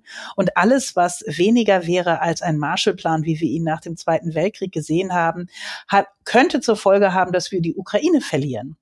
Weil wenn die Menschen nach diesem Krieg das Gefühl haben, dass sie alles hergegeben haben, ihre Lebensgrundlagen hergegeben haben und nichts gewonnen haben, außer eben die zwei Zimmer, um in dieses Bild nochmal zu bemühen, dann könnte es sein, dass diese Gesellschaft verloren geht, weil sie sich eben sozusagen in neue innere Konflikte äh, dann begeben wird. Ja, also mich, das ist hm? äh, für mich gibt's noch ein weiteres ähm, Manko sozusagen dieses Bildes, nämlich dass die beiden Zimmer, die eingenommen sind, ja bewohnt sind. Richtig. Und es geht ja nicht nur in Anführungszeichen um Territorium. Es geht ja nicht nur nur um die Frage, ob ähm, Russland äh, die völkerrechtswidrig annektierten äh, Gebiete behält als leere Räume, mhm. sondern es geht ja um die Frage, was für eine Art von Regime dann dort implementiert wird, ähm, welche Art von, von entsetzlichen Verbrechen und Repression dann die Menschen dort zu erdulden haben. Also das, das für mich Fragwürdige an diesem Bild war, die, dass, die, dass in den Räumen niemand lebte. Dass es nur, dass es nur die Möbel sind, die verheert werden. Genau. Ja, also eigentlich müsste man das Bild umgestalten und sagen, stellen Sie sich vor, äh, das sind die Schlafzimmer Ihrer Kinder nicht? Und ähm, ne, sind sie dann bereit zu sagen, weil sonst auch noch äh, die Oma und die Mutter irgendwie auch noch verheert werden. Ja, das ist vollkommen klar. Aber dieses Grundproblem, dass je länger man diesen Krieg führt, das Land immer weiter zerstört wird und natürlich am Ende bitterarm mit massiven äh, Schulden dastehen wird, das ist ein reales Problem, dem man sich auch stellen muss. Nicht nur die Ukraine, sondern da geht es eben tatsächlich um den Westen. Und deswegen habe ich gesagt, alles unterhalb eines Marshallplans kann man sich gar nicht erlauben, was enorme Investitionen in der Zukunft nach sich ziehen wird. Aber ich glaube auch, wenn wir eben über Szenarien nachdenken, werden wir nicht oder glaube ich für die Ukraine gangbar, wird wahrscheinlich keine Strategie sein, die sagt, wir geben was, um Russland ruhig zu stellen, im Sinne von, wir werden jetzt einen Teil unseres Territoriums hergeben. Das sehe ich tatsächlich nicht, auch aufgrund ähm, der, der Ziele, die sich mit diesem Krieg auch auf ukrainischer Seite verbinden und für die man mobilisiert hat. Das, äh, glaube ich, ist kaum möglich und der Erfahrung, die die Ukraine mit der Besatzungspraxis der Russen gemacht hat in Bucha, in Mikolajew und so vielen anderen Orten. Vollkommen klar. Ähm, in solchen Konflikten und in solchen Ausgangslagen ist tatsächlich das, was ich eben schon mit Blick auf die Krim angedeutet habe, eine der wenigen Möglichkeiten, die wir haben, ähm, dennoch zu Befriedung zu kommen. Das heißt, die territorialen Streitigkeiten nicht zu klären, sondern sie offen zu halten und in die Zukunft zu verlagern, in der Hoffnung, dass man, wenn man eine Generation weiter ist und eben nicht mehr mit diesen politischen Entscheidern zu tun hat, die am Anfang dieses Konfliktes sozusagen in Charge waren, dass man dann neue Kompromissbereitschaft auf der einen Seite hat und auf der anderen Seite auch immer zu versuchen, ähm, Entwicklung in diesen Gebieten hinzubekommen unter neutraler ähm, Administration. Also der Klassiker wäre hier tatsächlich UN-Administration in den widerrechtlich annektierten Regionen einzusetzen und einen ähm, Prozess Auf dem Stand von 2014 oder auf dem Stand von 22? Ähm, das wäre sozusagen die Krim, wäre, äh, da hätte ich ja schon gesagt, das ist wahrscheinlich das, was noch am ehesten zu akzeptieren wäre. Aber lassen Sie uns, äh, je nachdem, wie die Ausgangslage ist, auch durchaus über die äh, vier Regionen aus dem Herbst 22 reden. Ähm, für all die könnte man UN-Administration vorsehen, 15 bis 20 Jahre ähm, wird sozusagen die UN diese Gebiete überwachen und am Ende steht tatsächlich ein, ähm, ein Referendumsprozess, in dem die Menschen selber darüber entscheiden können oder ähm, oder und in Kombination dazu neue Verhandlungen zwischen den beiden Seiten über den zukünftigen Status. Ähm, das Problem ist jetzt, glaube ich, in der Situation, die wir jetzt haben, in diesem Konflikt, in dem die Gewalt noch herrscht und in dem all diese Grausamkeiten ähm, noch vorkommen, werden wir keine Einigung erzielen können über diese Fragen. Das ist das Hauptproblem. Und wir werden aber auch zumindest nicht sehr wahrscheinlich einen Durchmarsch der ukrainischen Seite erleben, in der alle diese Gebiete an sie direkt zurückfallen auf dem Schlachtfeld. Das ist eben sehr unwahrscheinlich. Und dann müssen wir in diesen Szenarien denken. Dann müssen wir über Wege denken, wie man diese Fragen offen halten kann und der Ukraine auch die Chance geben kann, überhaupt in eine Zukunft hineinzusteuern.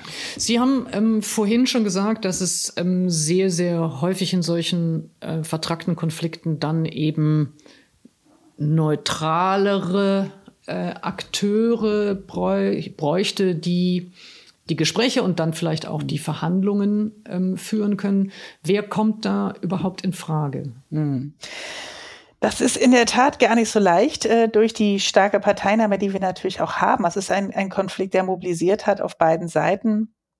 Und gleichzeitig, wir brauchen auf der einen Seite neutrale Akteure, die also für beide Seiten akzeptabel sind. Wir brauchen also Türkei wäre jetzt natürlich ein, hätte ich jetzt. ja, ja, also äh, Türkei ist eben ein interessanter Kandidat, weil bei denen noch das zweite Kriterium auch so ein bisschen dazukommt und das ist leichten Einfluss auf die russische Seite zu haben.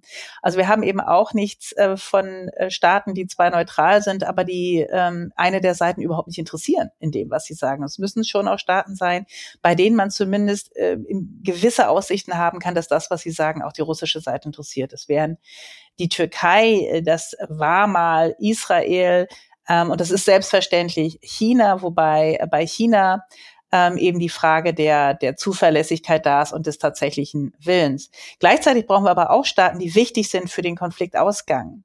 Also diejenigen, die eben im Grunde genommen auch dafür Mitverantwortung tragen, dass Ergebnisse auch Bestand haben können. Und da haben wir dann die Großmächte auf alle Fälle im Boot. Da ist es dann eben äh, die USA, da ist es auch, und ich sage jetzt einfach mal, die EU, man müsste genauer schauen, dann wer innerhalb der EU.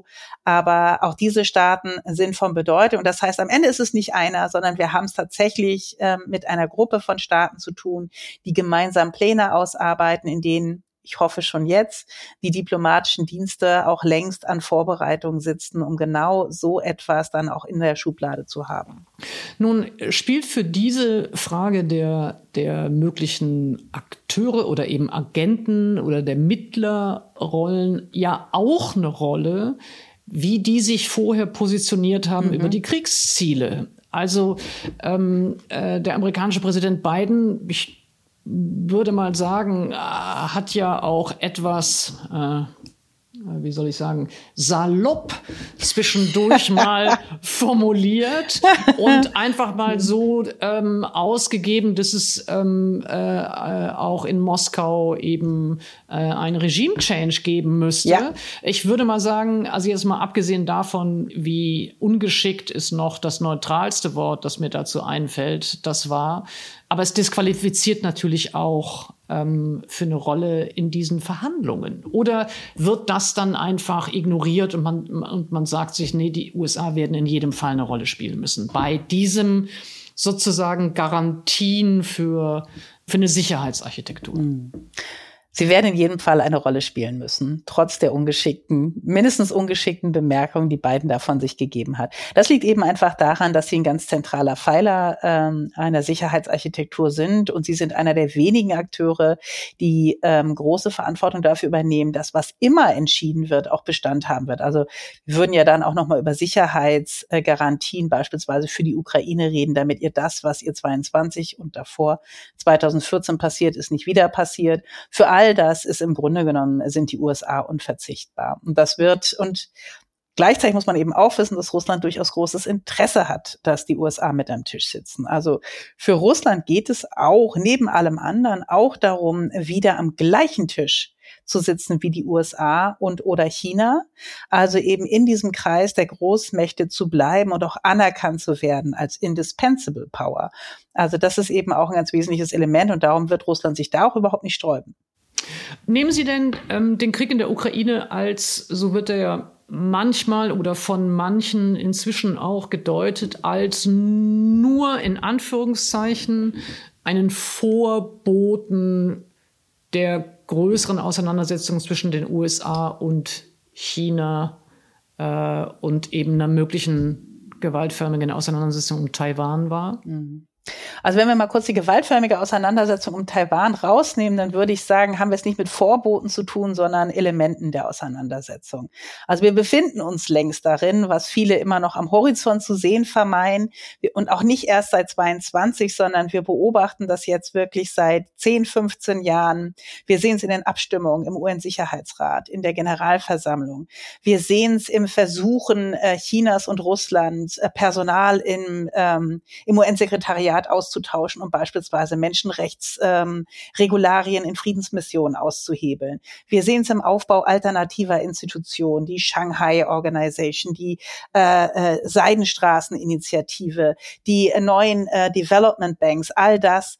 Also das ist alles längst on the way. Das alles passiert längst vor unseren Augen. Hier haben wir es jetzt mit einer gewaltsamen Zuspitzung dieser Auseinandersetzung zu tun. Nicht nur, das ist nicht Eindimension, es geht nur darum, dass Russland jetzt mal dem Westen zeigen will, wo der Hammer hängt, sondern natürlich spielen da auch ganz viele andere Dinge mit rein, sonst wäre das nicht gewaltsam eskaliert. Aber es geht auch darum, zu zeigen, dass man für eine andere Ordnung steht und dass man diese Ordnung wieder einsetzen will. Und da ist man sich mit China relativ einig. Ähm, nun gibt es, ähm, wenn man den globalen Süden sich anschaut, der erstaunlicherweise, wie ich finde, in der hiesigen europäischen Debatte um den Ukraine-Krieg oder um den Konflikt, äh, den Sie gerade beschrieben haben, also den geostrategischen, äh, die geostrategische Situation, ein ungeheures Misstrauen mhm. gegenüber äh, all dem, was jetzt äh, als wertegeleitete Außenpolitik formuliert wird oder eben auch ein Misstrauen gegenüber diesem Krieg, der äh, ja auch wirklich anders beschrieben und anders gedeutet wird. Ähm, wie stark beunruhigt Sie diese ich würde jetzt mal sagen, es ist eine Vertrauenskrise, die schon länger anhält und die auch sehr, sehr verschiedene historische Erklärungen dazu hat. Aber wie stark beunruhigt sie ähm, diese Misstrauenskrise im globalen Süden? Also ich denke, das ist die zentrale Herausforderung mit Blick auf die sozusagen tatsächlich Weltordnung, die wir vor uns haben. Und ich bin nicht sicher, dass das überall schon so verstanden wird. Aber im Grunde genommen reden wir momentan über eine Konfliktkonstellation, in der ja gerade mal eine Handvoll Staaten oder sagen wir mal zwei Hände voll involviert sind, während das Gros der Staaten einfach nichts damit zu tun hat und ein relativ erklecklicher Anteil auch nichts damit zu tun haben will, sondern sich sehr bewusst eben distanziert oder eben auch durchaus Tendenzen Tendenzen zeigt, sich gegen ähm, eher an Russland und auch an China anzulehnen. Das ist extrem ähm, besorgniserregend, weil es natürlich hier darum geht, haben wir überhaupt eine Mehrheit der Staatengemeinschaft, die dafür ist, das, was man heute so als regelbasierte Ordnung irgendwie beschreibt, aufrechtzuerhalten.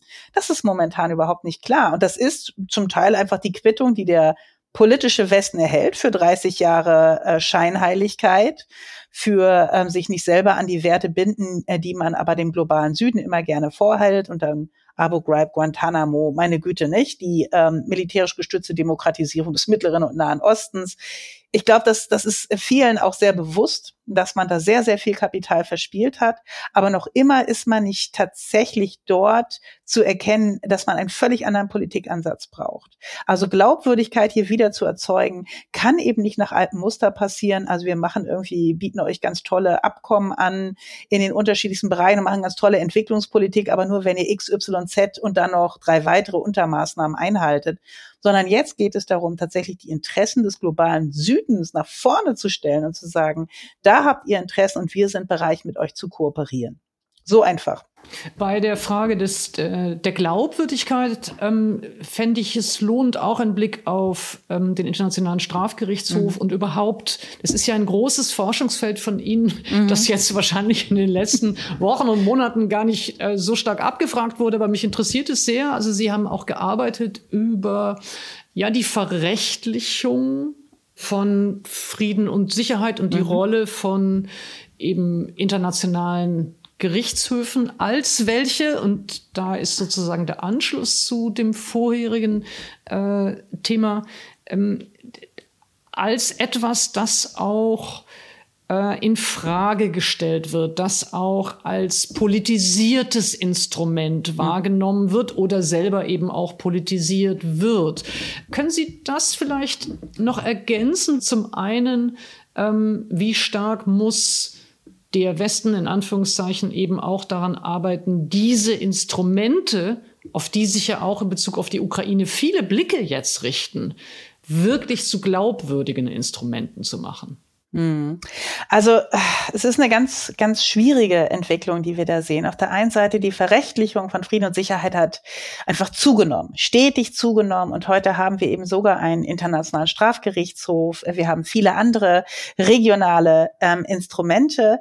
Und das ist an und für sich erstmal gut, weil wir da natürlich auch aus Erfahrungen, aus Konflikten schöpfen, in denen wir gesehen haben, dass wenn ähm, Schuld und Verbrechen nicht aufgearbeitet werden nach Konflikten, dass häufig diese Gesellschaften zurück in ihre Konflikte verfallen. Es ist also wichtig, tatsächlich auch äh, aufzuarbeiten, was an Unrecht passiert ist. Und so. man muss auch dazu sagen, die Traumatisierungen mhm. eben auch äh, noch vertieft oder äh, anhalten, wenn es genau. keinerlei Anerkennung gibt. Sondern eher Generalamnestien und man hat im Grunde genommen die gleichen Leute, die einen eben noch gefoltert haben, plötzlich wieder irgendwie in, in politischen Positionen sitzen. Das das ist die Erfahrung, vor dessen Hintergrund man ja gesagt hat, deswegen brauchen wir starke äh, Instrumente. Ja. Das Problem setzt dann ein, wenn wir denken, dass diese Rechtsinstrumente tatsächlich ähm, politische Großprobleme eigenständig lösen können. Das tun sie nämlich überhaupt nicht, sondern sie sind dafür da, ganz äh, spezifisch eingekastete kleine Seiten Stränge zu bearbeiten und nicht das Großproblem. Also der Internationale Strafgerichtshof wird diesen Krieg nicht beenden können in irgendeiner Weise. Und je mehr wir diesen Eindruck erzeugen, desto schwächer wird auch seine Wirkung sein können. Was er machen kann und was auch bereits geschieht, ist, dass eben Beweise gesammelt werden, also dass bereits jetzt, und das ist internationale Teams sind unterwegs, dokumentieren ähm, Verbrechen und so weiter. Und dann zu einem späteren Zeitpunkt. Von allen Seiten? Muss von man, allen Seiten. Muss man jetzt mal dazu wichtig. sagen, weil da genau. ja auch immer wieder Kontroversen entstehen. Genau. Und kann dann zu einem späteren Zeitpunkt, wenn, und auch das, wenn dieser Konflikt mal vorbei sein wird, auch da darf man sich keine Illusion machen. Wir brauchen ja auch irgendwo Angeklagte, die man überhaupt ähm, irgendwie auch verfolgen kann wenn dieser Konflikt vorbei ist, kann er dann diese rechtliche Aufarbeitung übernehmen. Ja, aber das ist es. Er kann nicht diesen Konflikt lösen und dieser Eindruck wird häufig erzeugt. Und über eine Analogie haben wir doch gar nicht gesprochen, die mich auch immer völlig umhaut in der Debatte. Das ist die Vergewaltiger-Analogie wenn, äh, wenn dich, äh, wenn deine Tochter von äh, vergewaltigt wird, dann gibst du danach äh, dem Vergewaltiger ja nicht auch noch die Hand und sagst, okay, dumm gelaufen und jetzt leben wir wieder friedlich miteinander. Und daran wird festgemacht, dass wir deswegen keine Verhandlungen mit Russland haben könnten, sondern nur eine Überstellung an den Internationalen Strafgerichtshof und die Bestrafung. Das ist aber eine falsche Analogie. Ja, also Kriege sind mehr, sind mehr als die strafrechtlich relevanten Verbrechenstatbestände. Kriege sind eben auch gesellschaftliche Konflikte, die mit Gewaltmitteln ausgetragen werden. Und die können wir nicht durch das Strafrecht selber sozusagen lösen, sondern die müssen wir auch politisch bearbeiten. Und dieses Verhältnis von politischer Bearbeitung und strafrechtlichen Instrumenten auszutarieren, muss auch in jedem Konflikt neu erzeugt werden. Wir können für die Aufarbeitung ja eben auch mit anderen Instrumenten arbeiten, Wahrheits- und Versöhnungskommission ähm, ja, unterschiedlichsten Möglichkeiten. Ne? Aber ähm, das muss tatsächlich jedes Mal neu ausgehandelt werden, damit diese Instrumente eben nicht als politisiert gelten und damit immer mehr an Bedeutung verlieren, sondern tatsächlich auch ihre Stärken aus. Ich glaube, die Angst oder die Sorge, die sich ähm, in der Analogie oder hinter der Analogie verbirgt, ist aber natürlich schon, dass Verhandlungen als eine Form von vielleicht nicht Belohnung, mhm. aber nicht ausreichende Bestrafung für Verbrechen gedeutet werden. Und um fair zu sein, muss man sagen, mir fallen jetzt schon gleich mehrere Beispiele ein von Friedensverhandlungen, die in einer bestimmten Form ja eine Verstetigung von mhm. Unrecht bedeutet haben. Also das Erste, was mir jetzt einfiele, wäre jetzt Dayton. Mhm. Ähm, war jetzt sicherlich äh, aus, der, aus der Perspektive von, von vielen damals ein moralisch prekäres mhm. Ergebnis. Und mhm. insofern, dass ich verstehe schon, also gerade als jemand, die gewaltförmige Konflikte erlebt hat und auch dieses Gefühl von Ohnmacht, ausgeliefert zu sein einem Regime oder eben einer, einer Kriegsmaschinerie, denen nicht auch noch, mhm. also etwas geben zu wollen, nachdem sie schon so viel genommen zu haben, das verstehe ich schon. Verstehen kann ich das auch, aber zum einen ist dafür nicht das Strafrecht geeignet, sondern selbst das wäre ja dann auch etwas, äh, was man politisch machen würde. Zum anderen gibt es eben ähm, einen Zeitpunkt, wo wir unterschiedliche Güter gegeneinander abwägen. Und wenn ich da sage wir, meine ich natürlich Gesellschaften für sich und hier in diesem Sinne beispielsweise auch die Ukraine. Auch die Ukraine wird irgendwann äh, abwägen, was sie bereit ist herzugeben und was sie eben nicht bereit ist herzugeben. Aber zu einem Zeitpunkt ist man vielleicht bereit, auch ein eher, ähm, und das wird in jedem Fall, es wird keinen gerechten Frieden geben. Ein gerechter Frieden ist ein Ideal, aber es wird keinen, empirisch keinen gerechten Frieden geben, sondern es wird immer Abstriche davon geben und es wird nie alle Seiten zufriedenstellen oder das Gefühl vermitteln, dass alle das bekommen haben, was ihnen zusteht. Ist unschön, ist aber, ist aber die Realität. Ja, aber unschön ist, ist natürlich etwas salopp. Also unschön ja. sagt sich natürlich, nein, unschön sagt sich natürlich wirklich leichter. Mhm. Ähm, das, aus ja. einem beschützten Armdeck, äh, ja, ja, Armchair. Äh, Absolut. Äh, und ich äh, sagen wir mal so, wenn ich mir äh, die, die bisherigen ähm, geäußerten Forderungen der Ukraine anschaue, ähm, dann geht es eben nicht nur um Territorium, also nur in Anführungszeichen jetzt immer, ja, mhm. sondern äh, zum einen, wie wir vorhin schon gesagt haben, verbindet sich mit der Vorstellung der Rückeroberung von äh, Territorium eben auch die Sicherheit der Menschen, Natürlich. die dort leben, ja, ja, und der Frauen und der Kinder, äh, dass sie nicht verschleppt, nicht vergewaltigt, äh, dass sie auch dort selbstbestimmt leben können, nicht nur die Frauen, die Kinder, die Männer irgendwie auch. Also das ist immer so ein merkwürdiger Also irgendwie alle? ja.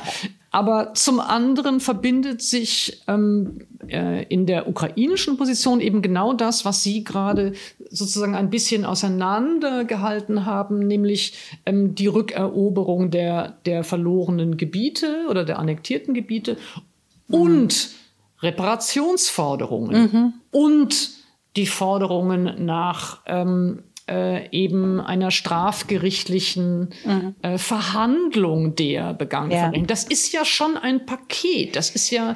es ist ein Paket, aber dieses Paket ist eben äh, ist nicht fest in dem Sinne, dass da alles schon von vornherein jetzt feststünde und nicht mehr verhandelt wird. Also das alles wird auch Gegenstand von Verhandlungen sein. Also auch die Frage von Reparation, Wiedergutmachung, auch die Frage von strafgerichtlicher oder eben anders rechtsförmiger Aufarbeitung. All das wird Gegenstand der Verhandlungen sein. Ich glaube, es geht auch eher darum, Erwartungsmanagement zu betreiben und einfach deutlich zu machen, weil dann manchmal äh, sich die alle Augen auf diesen Strafgerichtshof, diesen, diesen armen, ich sage es jetzt einfach mal, ich überhöhe das mal, diesen armen Strafgerichtshof, der ohnehin schon überfordert ist mit all den Aufgaben, die er hat, richten. Und er wird diese Probleme nicht lösen können. Was er machen kann, ist zu einem späteren Zeitpunkt ein spezielles Problem, nämlich die Frage einer strafrechtlichen individuellen Verantwortung für Kriegsverbrechen in der Ukraine zu bearbeiten. Und das wird Jahre dauern, alleine wenn man sich anschaut, was eben schon äh, in diesem Gerichtshof noch an Verfahren alles anhängig ist. Das wird Jahre dauern. Die Friedensverhandlungen, wenn wir sie, wenn wir die denn mal haben, die werden alle diese Fragen territorialer Natur, Wiedergutmachung, Reparationen und auch, wie wollen wir eigentlich mit dem vergangenen Unrecht umgehen, behandeln müssen. Und da wird es Verhandlungen geben und da wird, da wird es auch Güterabwägungen geben. Ich habe noch ein paar Fragen sozusagen mhm. zum, zum Ausblick auf eine größere Sicherheitsarchitektur. Das eine äh, tatsächlich noch an der Ukraine festgemacht. Ähm, was, wie sähe denn eine Sicherheitsarchitektur aus, ähm, die Sie für legitim auf der einen Seite und äh, eben auch politisch realistisch hielten?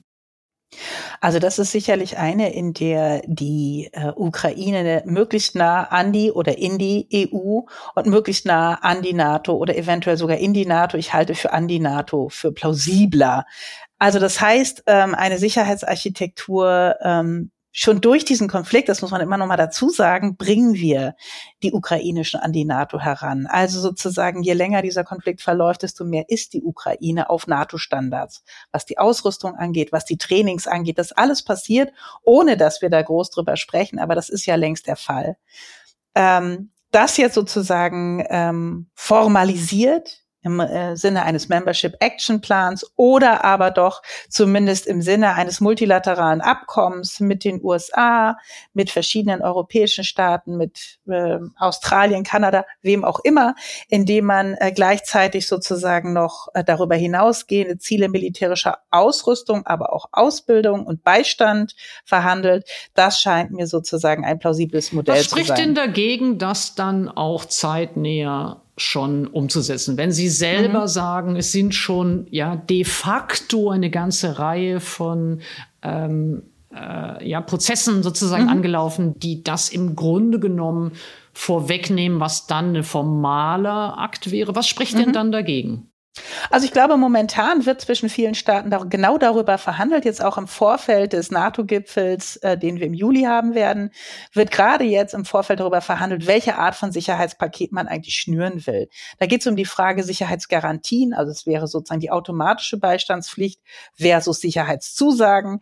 Da geht es nochmal um die Frage, weil schon einige Staaten, gerade die baltischen Staaten zum Beispiel, eine NATO-Aufnahme der Ukraine wollen, während andere Staaten das definitiv nicht wollen. Und das was, halte ich was spricht denn gegen eine Aufnahme? Nochmal, nochmal ja. nachgefragt. Was gegen spricht eine Aufnahme denn gegen eine ja. Aufnahme in der NATO ja. zum schnellstmöglichen Zeitpunkt? Was spricht dagegen? Also ich meine, auf, auf der einen Seite gibt es tatsächlich äh, ein Regularium, das sagt, das ist nicht, äh, wenn ähm, ähm, Kandidaten nämlich ungelöste territoriale Konflikte haben, können sie nicht aufgenommen werden. Jetzt kann man dagegen sagen, ah, das hatten wir aber in der Geschichte schon häufiger. Also Griechenland, Türkei wäre ein gutes Beispiel dafür. Da hat man sie trotzdem aufgenommen. Das stimmt. Aber nichtsdestoweniger gibt es natürlich gute Gründe, warum man gerade bei einem Gewaltkonflikt wie jenem in der Ukraine Vorsicht walten lassen sollte, weil man nicht ähm, auf einen Schlag 29 Staaten, äh, nicht 29 sind es gar nicht, ähm, hier mit reinziehen würde. Ähm, das ist das eine. Das zweite ist, und ich habe, ähm, und ich glaube, dass es da eher dran hängt, es gibt einfach innerhalb der NATO-Mitgliedsländer durchaus Differenzen über die Wünschbarkeit eines NATO-Beitritts. Wir sehen gerade, wie das im Kleinen aussehen kann, Stichwort Schweden, wo ein NATO-Mitglied ja, faktisch, ja. richtig, äh, Schweden auffällt, davon in die NATO zu kommen und versucht hier etwas vermutlich noch für sich herauszuholen, bevor es zustimmt. Mit Blick auf die Ukraine könnte das nochmal sehr viel hässlicher werden. Und das ist etwas, wo ich sagen würde, diese politischen Verwerfungen sollte man gar nicht erst in Kauf nehmen sondern sollte ein faktisches NATO-Modell machen. Da sind wir ohnehin schon dran. Das heißt Ausrüstungsstandards, äh, Trainingsstandards und dann bilaterale oder eben minilaterale Ausrüstungs- und Beistandsabkommen mit verschiedenen potenten Staaten. Das scheint mir da sozusagen das äh, politisch realistischere und auch sinnvollere Ziel zu sein, um eben diese Verwerfung nicht zu erzeugen, die dann die NATO und die Europäische Union vermutlich gleich mit in Mitleidenschaft ziehen würden. Okay. Und die zweite Frage, die eben äh, jetzt gar nicht nur an, an dem Beispiel oder dem Fall der Ukraine hängt, mhm. ähm, sondern die Frage der nationalen Sicherheitsstrategie, äh, die, Sie lachen schon, äh, ja. das, kann, das kann nur ich sehen, also die in Deutschland ja äh, erstmal angekündigt andiskutiert. Es gibt auch im Moment so Bürgerforen, in denen mhm. äh, über Sicherheitsfragen ja in, in Dialogmodellen, glaube ich, auch gesprochen wird. Aber ähm, zumindest ist sie erstmal verschoben worden. Ich mindestens weiß nicht, welche internen Konflikte es innerhalb der Bundesregierung gibt, um die da eigentlich gerungen wird. Das wissen Sie vielleicht besser als ich, aber ähm, mindestens ich kann mal sagen, ich finde es dann auch leicht beunruhigend, äh, wenn äh, die nationale Sicherheitsstrategie auf sich warten lässt. Also jetzt muss man ja dazu sagen, wir hatten ja noch keine.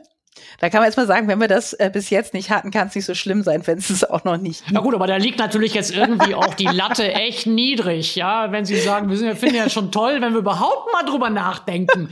Das ist schon, da sind wir bescheiden, bescheiden in den das Erwartungen. Wenn es um Außensicherheitspolitik geht, bin ich sehr bescheiden, was meine Erwartungen in Deutschland angeht. Deutschland ist einfach tatsächlich, wenn man sich das anguckt, die letzten Jahrzehnte ein Land, das sich sehr schwer tut mit außen- und sicherheitspolitischen Debatten. Eigentlich will man gar nicht groß drüber reden und äh, da dümpelt eigentlich eher alles vor sich hin. Von daher war diese nationale Sicherheitsstrategie ohnehin schon Überraschung.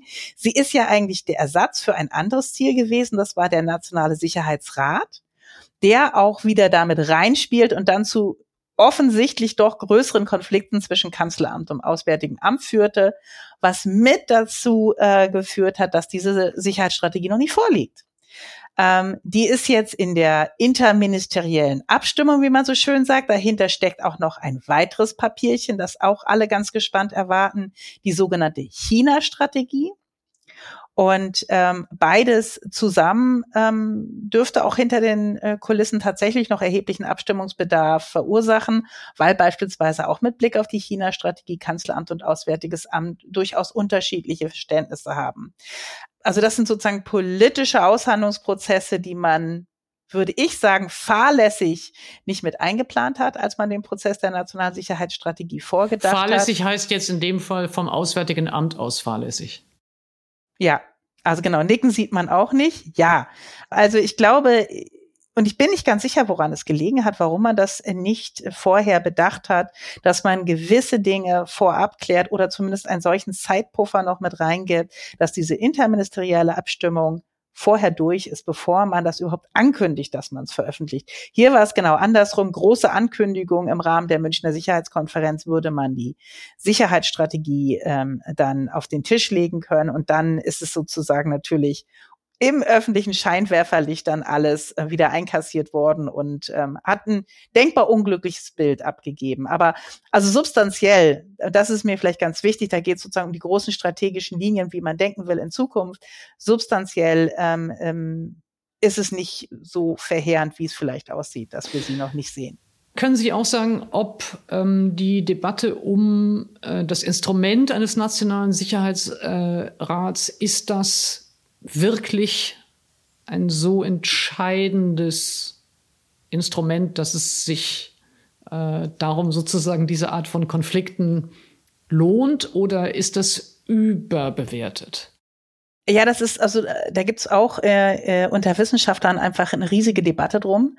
Und am Ende äh, ist wahrscheinlich sozusagen die eigene persönliche Einschätzung wirklich entscheidend. Also aus meiner Sicht, ich glaube, dass der Nationale Sicherheitsrat ein sehr gutes Instrument wäre, um tatsächlich es hinzubekommen, dass man konzertiert handelt, dass man sich gemeinsam eben regelmäßig an einen Tisch setzt, äh, Strategien gemeinsam vorausplant äh, und all das.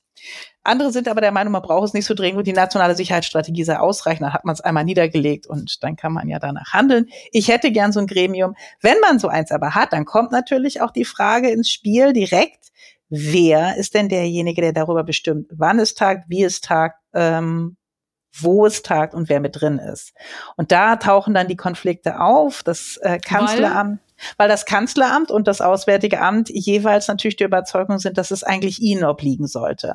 Das Auswärtige Amt hat sozusagen von der Themenstellung her eigentlich die Nase vorn. Sie müssten eigentlich diejenigen sein, die das ausrichten. Das Kanzleramt pocht auf die Richtlinienkompetenz und sagt, na ja, aber letzten Endes muss das eben etwas sein, das beim Kanzleramt und eben beim Kanzler liegt. Und das ist, glaube ich, die Konfliktlage, die man da beobachten kann, die dazu führen wird, voraussichtlich, dass dieses Instrument einfach keine Rolle mehr spielt spielen wird und dass man irgendwann dann einfach ein, ein schriftliches Dokument über die Strategie habe. Na, ich frage auch deswegen nach, weil bei der Frage der Sicherheitsarchitektur, aber eben auch bei der Frage natürlich der, der nationalen Sicherheitsstrategie, ja die Frage des Sicherheitsbegriffs selber mhm. relevant sein wird. Wir haben jetzt in diesem Gespräch auch, aber auch natürlich in dem letzten Jahr äh, des russischen Angriffskriegs in der Ukraine Sicherheit eben primär als mhm. Sicherheit im Verhältnis zu Gewalt, mhm. zu kriegerischer Auseinandersetzung gesprochen. Es gab auch eine, wie ich jetzt sagen würde, in der Öffentlichkeit eben dementsprechend einen, ein militaristisches mhm. Verständnis von Sicherheit und Verteidigung. Da würde ich Sie gerne noch bitten, ähm, ja, vielleicht auch uns sozusagen einen anderen Sicherheitsbegriff noch hm. anzubieten. Mhm. Also ich habe es schon mal ein bisschen anders wahrgenommen. Ich würde sagen, wir sehen schon eine Ausweitung des Sicherheitsbegriffs in der Debatte der letzten Jahre, mindestens auf dem Bereich der Handelspolitik, also der Wirtschaft. Energie, also das stimmt. Also sicherheitsrelevante Strukturen. Ja. Und auch okay. Handel. Also okay. auch da, ich meine, warum ist die China-Strategie gekoppelt an die nationale Sicherheitsstrategie? Weil darin äh, steht, wie Deutschland zukünftig mit Autokratie, Autokratien im Bereich von Handelsverflechtung umgehen also Rohstoffe, Investment. Also, ja. Nicht nur Rohstoffe, sondern es geht hier um Lieferkettenproblematiken. Es geht darum, von wem man ähm, sozusagen in der Wertschöpfungskette sich abhängig machen will. Das mal mindestens. Aber das heißt sozusagen, wenn wir über einen erweiterten Sicherheitsbegriff reden, reden wir meistens um den, äh, über den Begriff der menschlichen Sicherheit, in dem das Wohlergehen dann des Einzelnen im Vordergrund steht und nicht, das ist der Unterschied zum klassischen Sicherheitsbegriff, die territoriale Integrität der politischen Organisation, also des Staates. Ich bin ziemlich sicher, dass in der nationalen Sicherheitsstrategie die menschliche Sicherheit eine sehr große Rolle spielen wird und man sie auffächern wird in unterschiedliche Bereiche. Das heißt, ich glaube, dass, und das wird kritisch diskutiert werden und auch werden müssen wahrscheinlich, Klimawandel und Ernährungssicherheit, all das äh, wird äh, sozusagen eine große Rolle spielen und wird äh, sich wahrscheinlich in unterschiedliche Felder aufgliedern.